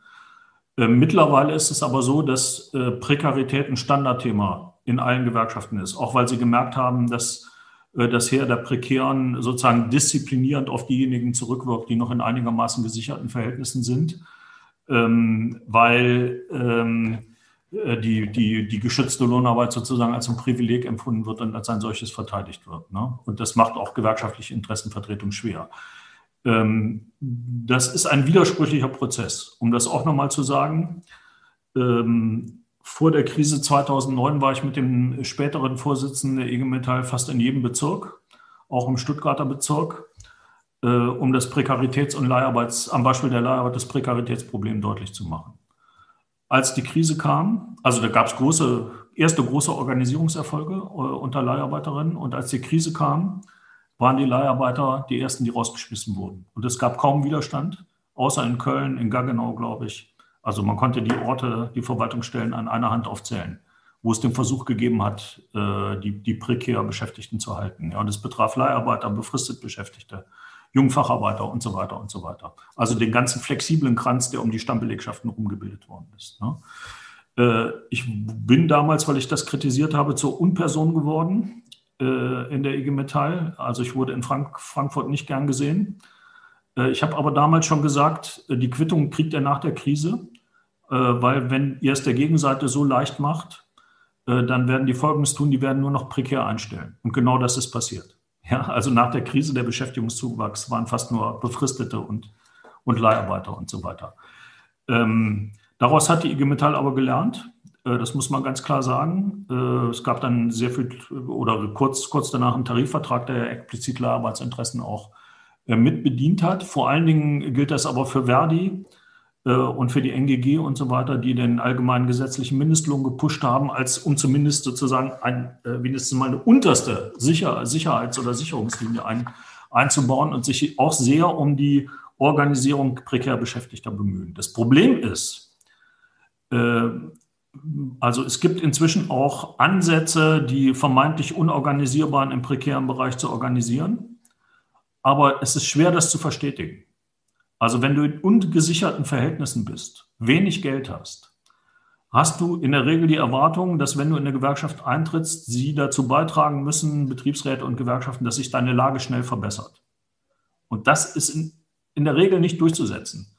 Und so schnell die eintreten, desto schnell, äh, so schnell treten die auch wieder aus. Also in der Pandemie jetzt haben wir die Situation, dass das, was an Organisierungserfolgen da war bei vielen Mitgliedsgewerkschaften, wieder verloren gegangen ist und gerade auch im prekären Bereich, weil die Leute einfach gucken müssen. Ähm, also selbst die 5 Euro oder was Gewerkschaftsbeitrag, da fragt man sich, wo spart man und dann spart man eher da. Ne? Das zeugt auch davon, dass eine Überzeugtheit, eine politische Überzeugtheit nicht da ist. Also dass man unbedingt drinbleiben muss in der Gewerkschaft. Äh, aber so ist es erstmal. Und die, das größte Problem ist sozusagen Organisationsformen zu, äh, zu finden, die diese Instabilität von, von Beschäftigungsverhältnissen mit in den Blick nimmt. Und das ist bisher nicht gelungen, muss man ganz klar sagen. Aber ich würde es nicht mehr als bösen Willen bezeichnen, sondern als sozusagen wirklich reale Schwierigkeit ähm, zu organisieren und zu helfen und die Kämpfe auch zu gewinnen. Letzteres ist entscheidend. Inwiefern äh, der oder die Kommentatorin mit der Antwort zufrieden ist oder nachhaken will, ähm, werden wir im Laufe der nächsten Minuten erfahren. Ich habe eigentlich nur noch einen größeren Punkt, aber mit dem schaffen wir auch locker die nächsten 20 Minuten. ähm, es ist ein wenig äh, immer ein Elefant im Raum, wenn Gewerkschafter miteinander diskutieren und ähm, gefühlt, weil man sich nicht beliebt macht, wenn man das anspricht. Und ich äh, meine damit die sozial-ökologische Transformation, die angestrebt wird. Weil man ist sich immer schwer einig, dass die beiden Pole natürlich zusammengehören und nicht getrennt behandelt gehören. Da kann man aufs Fridays for Future Camp gehen oder in die IG Metall Geschäftszentrale. Da wird man sich schnell einig. Auf der anderen Seite ist diese traute Einigkeit, hat ja ihre materielle Basis da drin, dass man darum weiß, dass die beiden Sachen überhaupt nicht zusammengehen. Das nehme ich auf der einen Seite klar, ist Individualverkehr elektrifiziert oder auch mit dem Verbrennungsmotor, ist mit so etwas wie einer äh, möglichst schnellen Reduktion des CO2, ganz zu schweigen von seltenen Metallen, den Probleme mit den Akkus und sonst was überhaupt nicht zu haben. Also dass da sowas her müsste wie äh, Züge, wie ein öffentlicher Nahverkehr, das ist eigentlich unstrittig der Sache nach, wieso ja auch, ein kleiner Hinweis darauf, dass E-Auto immer gerne angekündigt wird als umweltfreundlicher als der Verbrennungsmotor. Inwiefern das dann äh, immer ein Schuh draus wird, hängt ein bisschen an der Laufzeit und welche Akkulösung man findet und wie die Stromeinspeisung ist. Aber mit dieser Relation mogelt man sich ein wenig eben um die Frage, was heißt das für die, äh, für das Weltklima, wenn man eine Milliarde E-Autos produziert? Auf der anderen Seite und das ist die Seite, die ja auch nicht zu verleugnen ist, ist mit der Herstellung von Zügen das, was an geldwertem Reichtum herzustellen ist über Autos eben nicht zu haben. Das ist weder ein Produkt, was jeder sich alleine in den Garten stellt, äh, er liest für drei Jahre und sich dann neu kauft, sondern da haben wir es dann erst einmal damit zu tun, dass man die Dinger eben einmal herstellt und dann im besten Falle auch sehr lange reparieren kann. Man kommt also immer an den Punkt, dass man auf der einen Seite die sich lauter Notwendigkeiten einkauft, wenn man von der Lohnarbeit lebt als einziges Mittel, von dem man abhängig ist, das auch gar nicht, was heißt nicht, gar nicht hinterfragt, aber zumindest nicht praktisch bereit ist aufzuheben und auf der anderen Seite eben merkt, was das mit Natur und Umwelt macht. Und mir erscheint als streitbare These, um die in den Raum zu werfen. Sozialökologische Transformation als de, der Versuch, sich um diese Debatte äh, zu drücken, inwiefern da das Privateigentum als unhintergehbare Trennung dieser beiden Punkte äh, eben existiert, sondern die schöne Vorstellung, mit politischer Gestaltungsmacht und Wille kriegt man das beides zusammen. So, das ist streitbare These. Also ähm, das kommt vermutlich darauf an, welche Autoren man anguckt und was die unter sozialökologischer Transformation verstehen. Aber es begegnet mir oft als genau das, ein Herummogeln um die Grundwidersprüche einer Gesellschaft, die auf Lohnarbeit basiert. Ja, das würde mich in der Tat jetzt zum neuen Referat äh, verleiten. Ich versuche es mal kurz zu machen. Ja. Also ich benutze diesen Begriff, diesen Transformationsbegriff im polanischen Sinne. Das heißt, er ist nicht positiv normativ aufgeladen. Der Polani hat den angewendet äh, auf, eine, auf eine expansive Marktbewegung, ähm, die zum Faschismus geführt hat. Ja, das war sozusagen das analytische Konzept und ich schließe überhaupt nicht aus, äh, dass wir Ähnliches erleben könnten in der Zukunft, unter anderen gesellschaftlichen Voraussetzungen. Also es gibt eine reale faschistische Gefahr, die mit der Abwahl von Donald Trump nicht verschwunden ist, äh, beobachten wir eher Radikalisierungsprozesse. Und der Sturm aufs Kapitol hat angedeutet, was da möglich sein könnte. Äh, so, das ist mal der erste Punkt. Der zweite Punkt ist, äh, mit einem analytischen Transformationsbegriff ist einfach Folgendes gemeint. Ähm, das, was ich als ökonomisch-ökologische Zangenkrise bezeichne, vielleicht können wir doch noch mal eine Folie aufrufen. Und zwar müssen wir dann mal zurückgehen äh, und müssen mal zeigen, den Highway to Hell. Ja, genau, diesen Highway to Hell. Ja, der hat nichts mit ACDC, ACDC zu tun, zeigt aber, was ich äh, mit äh, ökonomisch-ökologischer Zangenkrise meine. Man sieht drei Kurven. Äh, die blaue sind die klimaschädlichen Emissionen. Die grüne ist der weltweite Energieverbrauch und die rote Linie ist das weltweite Bruttoinlandsprodukt. Äh, bis zum Jahr 2014. Die Daten habe ich noch nicht aktualisiert, weil sie bezogen auf diese Einheiten noch nicht, noch nicht aktualisierbar sind. Äh, da kann man sehen, was ökonomisch-ökologische Zangenkrise meint. Das einzige Mal, dass sozusagen ähm, das, äh, die klimaschädlichen Emissionen absolut deutlich zurückgehen, ist das Jahr 2009 und das fällt zusammen mit dem Rückgang, also mit dem Einbruch der äh, dramatischen Einbruch der weltweiten Industrieproduktion. Das ist der, die Hauptursache. Nicht? Äh, kaum steigt die Industrieproduktion wieder an und auch das weltweite BIP geht die blaue Kurve wieder hoch mit einer kleinen Delle dann. Ähm, die da könnte man jetzt über die Gründe lange diskutieren. So. Ähm, und unten sieht man, dass die äh, Energieverbrauchskurve immer weiter steigt. Zehn Prozent davon sind bereits auf die Internetnutzung zurückzuführen. Äh, wenn wir auf E-Mobilität umstellen, kann man sich vorstellen, was das mit dieser Kurve macht. Ja. So, was will ich damit sagen? Ökonomisch-ökologische Zangenkrise meint, dass das wichtigste Mittel zur Befriedung sozialer Konflikte im entwickelten Kapitalismus, nämlich die Erzeugung von Wirtschaftswachstum unter Status quo-Bedingungen, was meint hoher Energie, Ressourcen äh, und äh, Emissionsausstoß, Verbrauch und Emissionsausstoß, notwendig zur Verschärfung ökologischer Krisen führt. Also es ist eine Bewegung zwischen Skylla und Charybdis. Ähm, geht das ähm, Wachstum zurück, nehmen Arbeitslosigkeit, äh, Prekarität, Ungleichheit zu. Äh, und ähm, bleibt es aus, haben wir immer noch immer weiter steigende ungleiche Verteilung, aber äh, wir haben möglicherweise positive ökologische Effekte, aber um den, äh, um den Effekt, um den verursachenden Effekt äh, öko, äh, äh, ähm, ökonomischer und sozialer Katastrophen. Das Ganze wiederholt sich in größerem Ausmaß jetzt während der Pandemie. 2020 hatten wir einen Rückgang der klimaschädlichen Emissionen wie in den letzten 30 Jahren nicht mehr, fast 6 Prozent. Das reicht immer noch nicht aus für das 1,5 Grad Ziel, das der Weltklimarat als das einzig Vernünftige ähm, propagiert. Da müssten wir 7,5 Prozent einsparen jährlich bei den Emissionen. Es sind 5,9. Und man kann aber sehen, nach dem Ende des ersten Lockdown, wie die äh, äh, Industrieproduktion hochgefahren wird und die Emissionswerte wieder steigen. Ja, und zwar auf Rekordniveau. Und deshalb Highway to Hell, der Weltklimarat äh, schätzt, dass wir äh, bei Anhalten der Gegenwartstrends eher bei einem äh, 3,1, 3,5 oder sogar 4 Grad Erderhitzungsszenario landen könnten.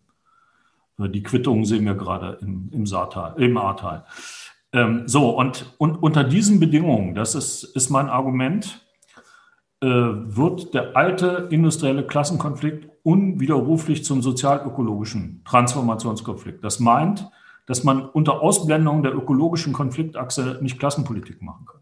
Das ist der entscheidende Punkt aus meiner Sicht. So, und bezogen jetzt aufs konkrete Problem. Äh, wir alle wissen, äh, dass äh, gegenwärtig der ökologische Fußabdruck eines E-Mobils wenn der Strom nicht vollständig aus erneuerbaren Energien kommt, wenn das Batterierecycling nicht geklärt ist und wenn sozusagen die Rohstoffbeschaffung Lithium nicht nachhaltig ist, dass der ökologische Fußabdruck eines E-Mobils größer ist als der eines Verbrennerautos. So, das ist eine bittere Wahrheit, aber es ist so. Ähm, und was bedeutet das jetzt? Ähm, also ist eine, ist, ist eine schwierige Konfliktsituation, aber im Grunde müssen wir umsteuern. Ähm, also ich bin jetzt ein Verfechter nicht der Antriebs, sondern der Mobilitätswende. Das, was wir brauchen, sind intelligente Mobilitätssysteme, die alle Mobilitätsträger verbinden. Es wird auch, das sage ich auch immer in Richtung der äh, Autokritiker, äh, etwa auf dem Land nicht ohne Auto gehen gegenwärtig. Wir kriegen nicht äh, zu jedem Thüringer Tälerdorf eine Bahn oder eine Buslinie. Das ist völlig unmöglich. Also es wird nicht ohne Autos gehen, es werden aber andere Autos sein müssen, äh, bezogen auf soziale Mobilitätsbedürfnisse als gegenwärtig. Aber wir brauchen sozusagen eine Vernetzung aller Mobilitätsträger, eine intelligente App, die die äh, Mobilität, äh, die Individualität herstellt. Diese App muss in öffentlicher Verfügung sein. Also es müssen öffentliche Unternehmen sein, die das kontrollieren. Und das ist nicht zu haben ohne Einfluss auf die Produktpolitik äh, der großen Automobilhersteller. Ja, also man kann es ja salopp sagen, nach der Krise 2009 ist alles, was ökologisch erreicht worden ist in der Automobilindustrie, aufgefressen worden durch eine verfehlte Modellpolitik. Und das sagen nicht nur äh, Leute wie ich, das sagt beispielsweise der Daniel Gödewehr, äh, den man vor 30 Jahren bei VW rausgeschmissen hat, ja, weil er eine Ökowende äh, im, im, Verkehr äh, empfohlen hat. So, und ähm, also jetzt könnte ich viel sagen zu nachhaltiger Mobilität. Das würde jetzt zu weit führen. Äh, der entscheidende Punkt ist, ist jetzt aber, wie kommen wir hin zu intelligenten Verkehrssystemen und Mobilitätssystemen? Das ist der springende Punkt. Und äh, da brauchen wir jetzt eine, eine, abgestufte Palette an Forderungen, die muss reichen äh, aus meiner Sicht von Sicherheitsgarantien für diejenigen, die in den Carbonbranchen ihre Jobs verlieren. Sicherheits- und Statusgarantien, das ist das, was die Social Democrats in den USA fordern. Ähm, das muss bedeuten oder bedeutet, dass äh, ökologische Nachhaltigkeit nicht einfach über Marktmechanismen hergestellt werden kann. Also eine CO2-Steuer wird vor allen Dingen die kleinen Portemonnaies belasten. Und vielleicht können wir doch nochmal einen weitergehen. Äh, ich sehe schon, die entscheidenden Sachen habe ich alle rausgelassen. Nicht? Also wir dürfen nicht übersehen, dass äh, der Klimawandel ein Gerechtigkeitsproblem ist, ein fundamentales Gerechtigkeitsproblem enthält. Ja, also hier sieht man, die obersten 10 Prozent der Weltbevölkerung, die, die reichsten, verursachen 49 Prozent der Emissionen Tendenz steigend und die untere Hälfte der Menschheit ähm, verursacht gerade bei 10 Prozent der Emissionen Tendenz sinkend. Und wenn man Deutschland nimmt, äh, das, oberste, äh, das oberste Zehntel der Haushalte verursacht ähm, 26 Prozent der Emissionen, die untere Hälfte 26 Prozent der Emissionen. Und zu den 15 Prozent Reduktion äh, von Emissionen im EU-Raum, äh, die zwischen 2000 und 2015 stattgefunden haben, haben die kleinen Portemonnaies 40 Prozent beigetragen, äh, die mittleren Portemonnaies 12 Prozent und das oberste eine Prozent hat bei den Emissionen 5 Prozent zugelegt und die obersten 10 Prozent haben 3 Prozent zugelegt. Ja, das heißt, wir haben die Klassenungerechtigkeit auch ausgedrückt in, den, in, den, in der Produktion von, von klimaschädlichen Emissionen. Und wenn man jetzt hergeht und belastet vor allen Dingen die kleinen Portemonnaies. Äh, bei den Kosten für die sozial-ökologische Transformation kriegt man im besten Falle Gelbwesten und im schlimmsten Falle eben Klimaleugner von der AfD. Das ist das Problem. Ne? So, und darauf bezogen muss man jetzt eine Politik entwickeln, die aber auch konkrete Schritte gehen muss. Also wir können nicht einfach verweisen auf, ähm, äh, auf eine irgendwann ausstehende Revolution, sondern es, der, da der Zeitdruck entsteht, brauchen wir, muss jeder Schritt gefördert werden, der eine Verbesserung verspricht. Das ist ein ganz wichtiger Punkt. Ja. Ähm, das geht nicht ohne kapitalistische Eliten, das geht nicht ohne Management, aber in the long run oder äh, eigentlich schon mittelfristig oder prinzipiell schon jetzt, also als ein Grundsatz, äh, gilt natürlich, da würde ich wieder zustimmen, dass Kapitalismus niemals nachhaltig sein kann.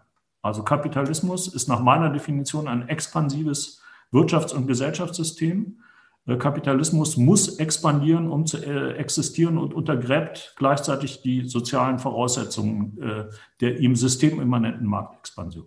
So, das ist meine Kapitalismusdefinition und die korrespondiert mit unterschiedlichen Ausbeutungs- und Herrschaftsverhältnissen, wenn man so will. Ja.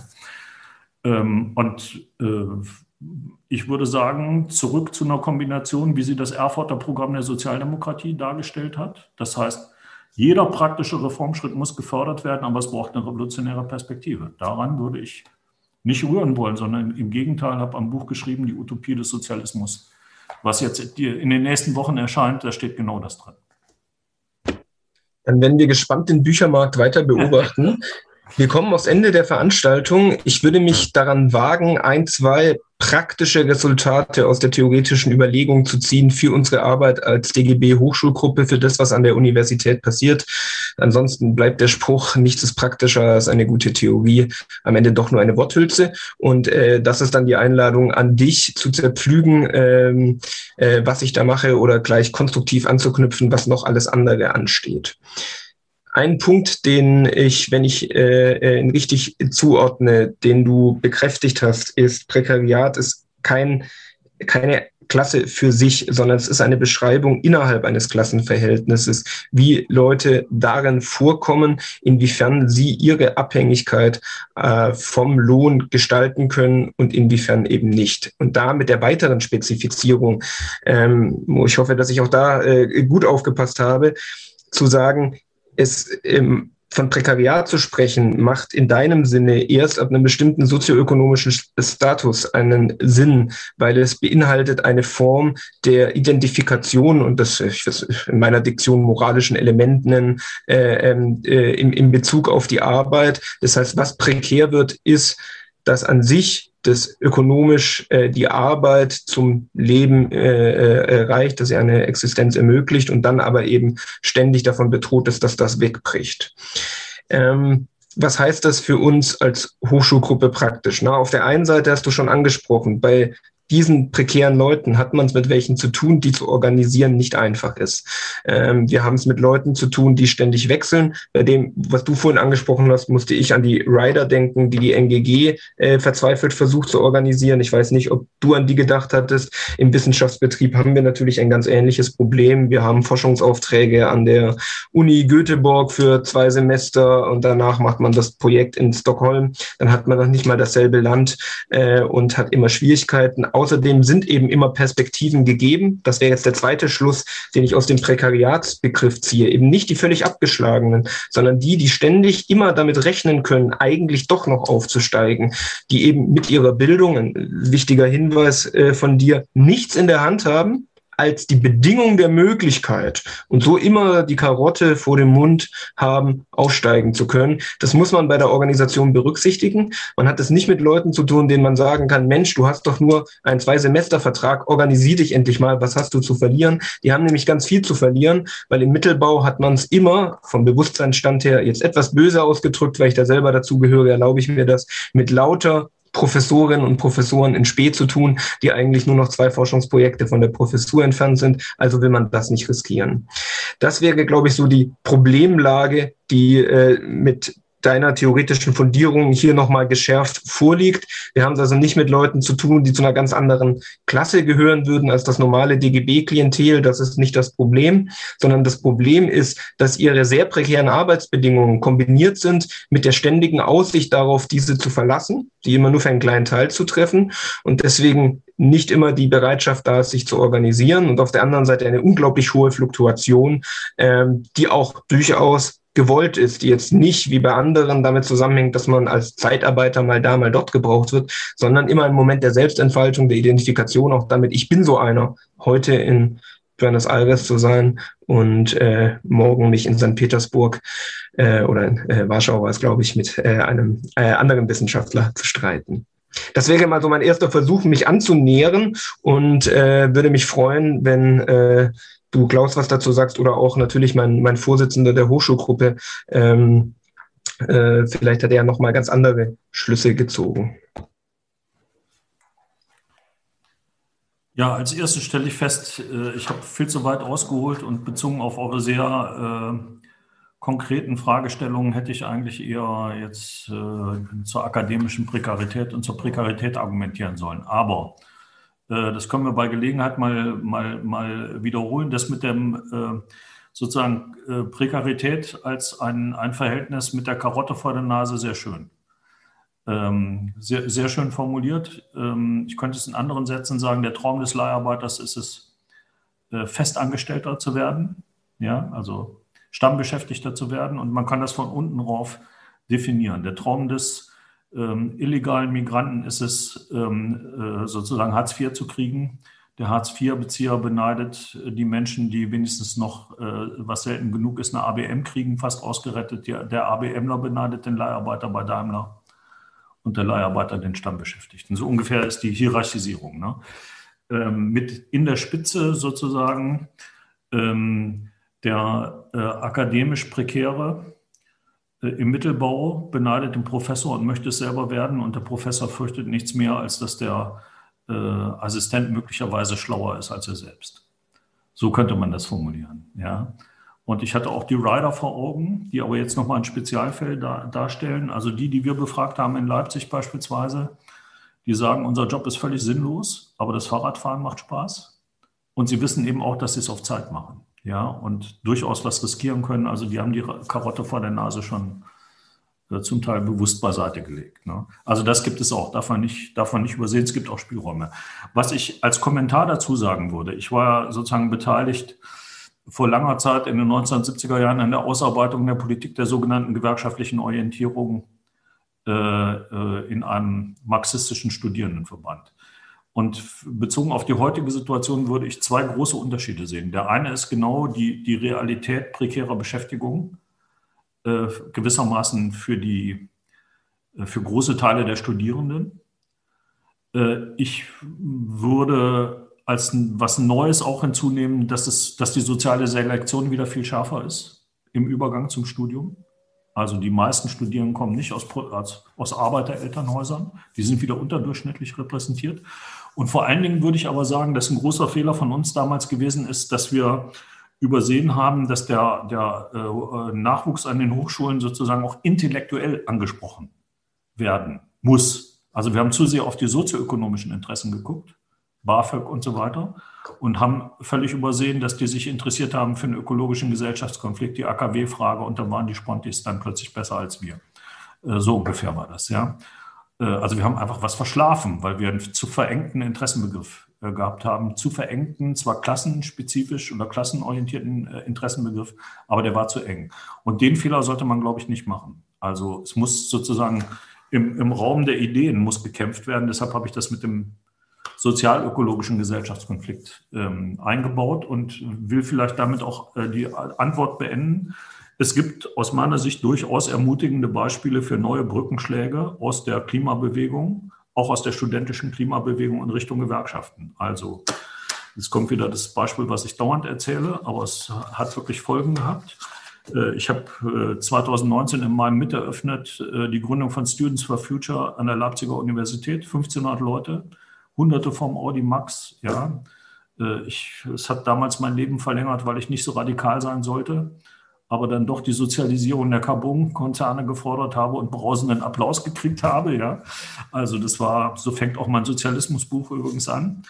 Ähm, aber der entscheidende Punkt ist gewesen, es hat geredet der Betriebsratsvorsitzende äh, öffentlicher Nahverkehr auf dieser Versammlung. Ich hatte gefordert kostenfreien öffentlichen Personennahverkehr und er hat gesagt, hast du dir mal überlegt, was das für unsere Kollegen bedeutet äh, in Sachen Jobsicherheit, Arbeitsbedingungen und so weiter. Und dann hat er aber nicht gesagt, du bist bescheuert, sondern hat gesagt, ihr könnt uns helfen. Im nächsten Jahr mit Tarifrunde. Und äh, um es jetzt kurz zu machen, äh, es hat in 25 Städten Komitees, Aktionskomitees gegeben äh, aus Fridays for Future raus. Die haben unterschiedlich gut geklappt. In Leipzig hat es nicht so gut geklappt. In Hamburg hat es sehr gut geklappt.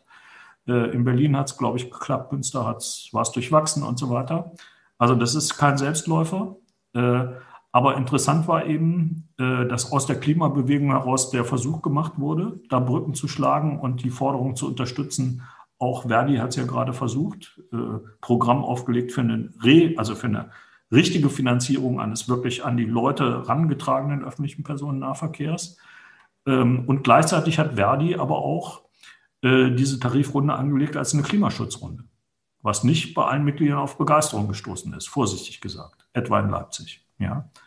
So, und äh, das ist ein zartes Pflänzchen, aber da würde ich äh, transformierendes Klassenhandeln verorten. Und das berührt sozusagen die intellektuelle Funktion jetzt auch äh, der akademisch prekär Beschäftigten, die ihr vor Augen habt. Man darf nicht, nicht außer Acht lassen, dass die sich natürlich für den Umbau von Gesellschaft interessieren.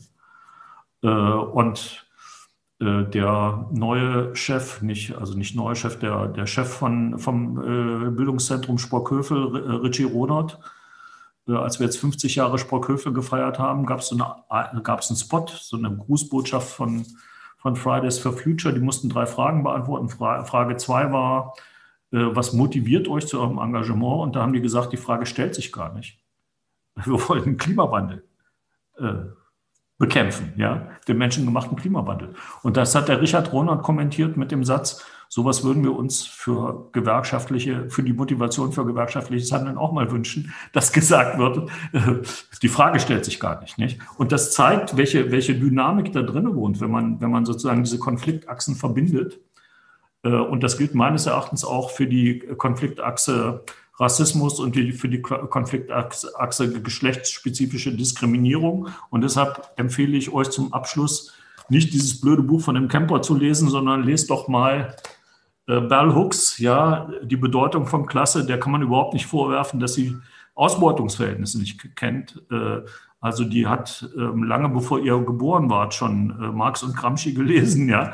Aber sie beschäftigt sich halt mit der Frage, wie kommt das eigentlich, dass Klasse nicht thematisiert wird? Warum ist das schwerer, Klasse zu thematisieren als Race und Gender? Äh, und das ist hochspannend. Die redet über Klassenscham. Äh, nicht? Und da kann man unheimlich viel von profitieren. Das ist sehr nah dran am Alltag. Deshalb sollten wir solche Scharmützel gar nicht führen. Ja? Die schlechten Texte sollten wir gar nicht so hochjatzen, sondern beiseite lassen und lieber da äh, analytisch die Blicke schärfen, wo sozusagen das Dynamische von Klassenverhältnissen liegt im progressiven Sinne. Punkt. Das ist doch mal ein Schlusswort, dem man wenig hinzuzufügen hat. In der eigenen Diktion äh, muss ich einfach eine Sache wiederholen, weil sie so schön anknüpft an das, was wir als DGB Hochschulgruppe in unserem bescheidenen Sinne versuchen. Äh, die gewerkschaftliche Arbeit, den Kampf um die Lohntüte, auch darum zu ergänzen, die Jugend nicht intellektuell veröden zu lassen. Deswegen haben wir diese Veranstaltungsreihe hier einmal im Semester, dass wir uns streiten mit Leuten, die wir spannend finden. Und da laden wir auch Leute ein, die wir wirklich spannend finden und nicht die schlechten Literaten. Das muss man ja auch mal betonen. Wir haben, wir haben diskutiert mit Hans-Jürgen Urban im letzten Semester. Wir haben äh, Christian Baron eingeladen gehabt und viele andere. Und wir äh, werden das auch in Zukunft wieder machen. Hoffentlich, äh, wenn Corona es zulässt, im nächsten Semester wieder in Präsenz. Da äh, entsteht nochmal eine ganz andere Dynamik. Äh, so ähm, ist es natürlich immer nur eine sehr beschränkte Debatte. Ähm, was mich natürlich freut, als Moderator vor Ort habe ich nie die Chance, so viel von mir äh, loszuwerden, aber das ist natürlich nicht im Sinne des Erfinders.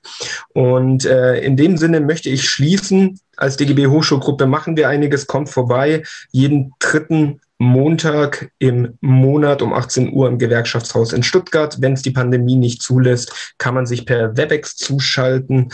Ähm, wenn ihr dazu Fragen habt, schreibt mich einfach an, äh, peter.schad.dgb.de. Es gibt einiges an Literatur, auch von uns als DGB jüngst erschienen, weil er mehrfach gefallen ist, muss man es noch zeigen. Zu äh, Engels eine Broschüre zu der Ausstellung, die wir gemacht haben. Engels Argumente eines Kritikers, unter anderem auch ein Blick auf die Lage der Arbeit arbeitenden Klasse in England und auch auf sieben andere ausgewählte Werke. Also auch hier ähm, wollen wir Debatten führen. Kritisiert die Ausstellung, kritisiert die Broschüre, schaut sie euch an. Wir kommen nur weiter, wenn wir uns einen Begriff dieser Gesellschaft machen. Und in diesem Sinne vielen Dank an alle, die zugeschaut haben. Vielen Dank an alle, die sich das später noch als Podcast anhören werden. Und das letzte Wort habe nicht ich. Klaus, vielleicht magst du was sagen. Janis, vielleicht magst du schließen ich habe auf jeden Fall für meine äh, für meinen Geschmack heute genügend geredet. Ja, ich habe auch nichts weiter zu sagen. Vielen Dank nochmal. Und äh, ihr könnt den PowerPoint haben. Hinten dran äh, sind ein paar Literaturhinweise, unter anderem zwei Artikel aus dem Berliner Journal für Soziologie zum Thema, die man sich gratis runterladen kann. Äh, und alles, was ich nicht habe sagen können, sage ich dann bei einer anderen Gelegenheit. Ciao. Das war der Arbeitswelt-Podcast des DGB Region Nordwürttemberg. Mehr Infos, Videos und alle Folgen findet ihr auf unserem YouTube-Kanal. Folgt uns auch auf Instagram, Twitter und Facebook.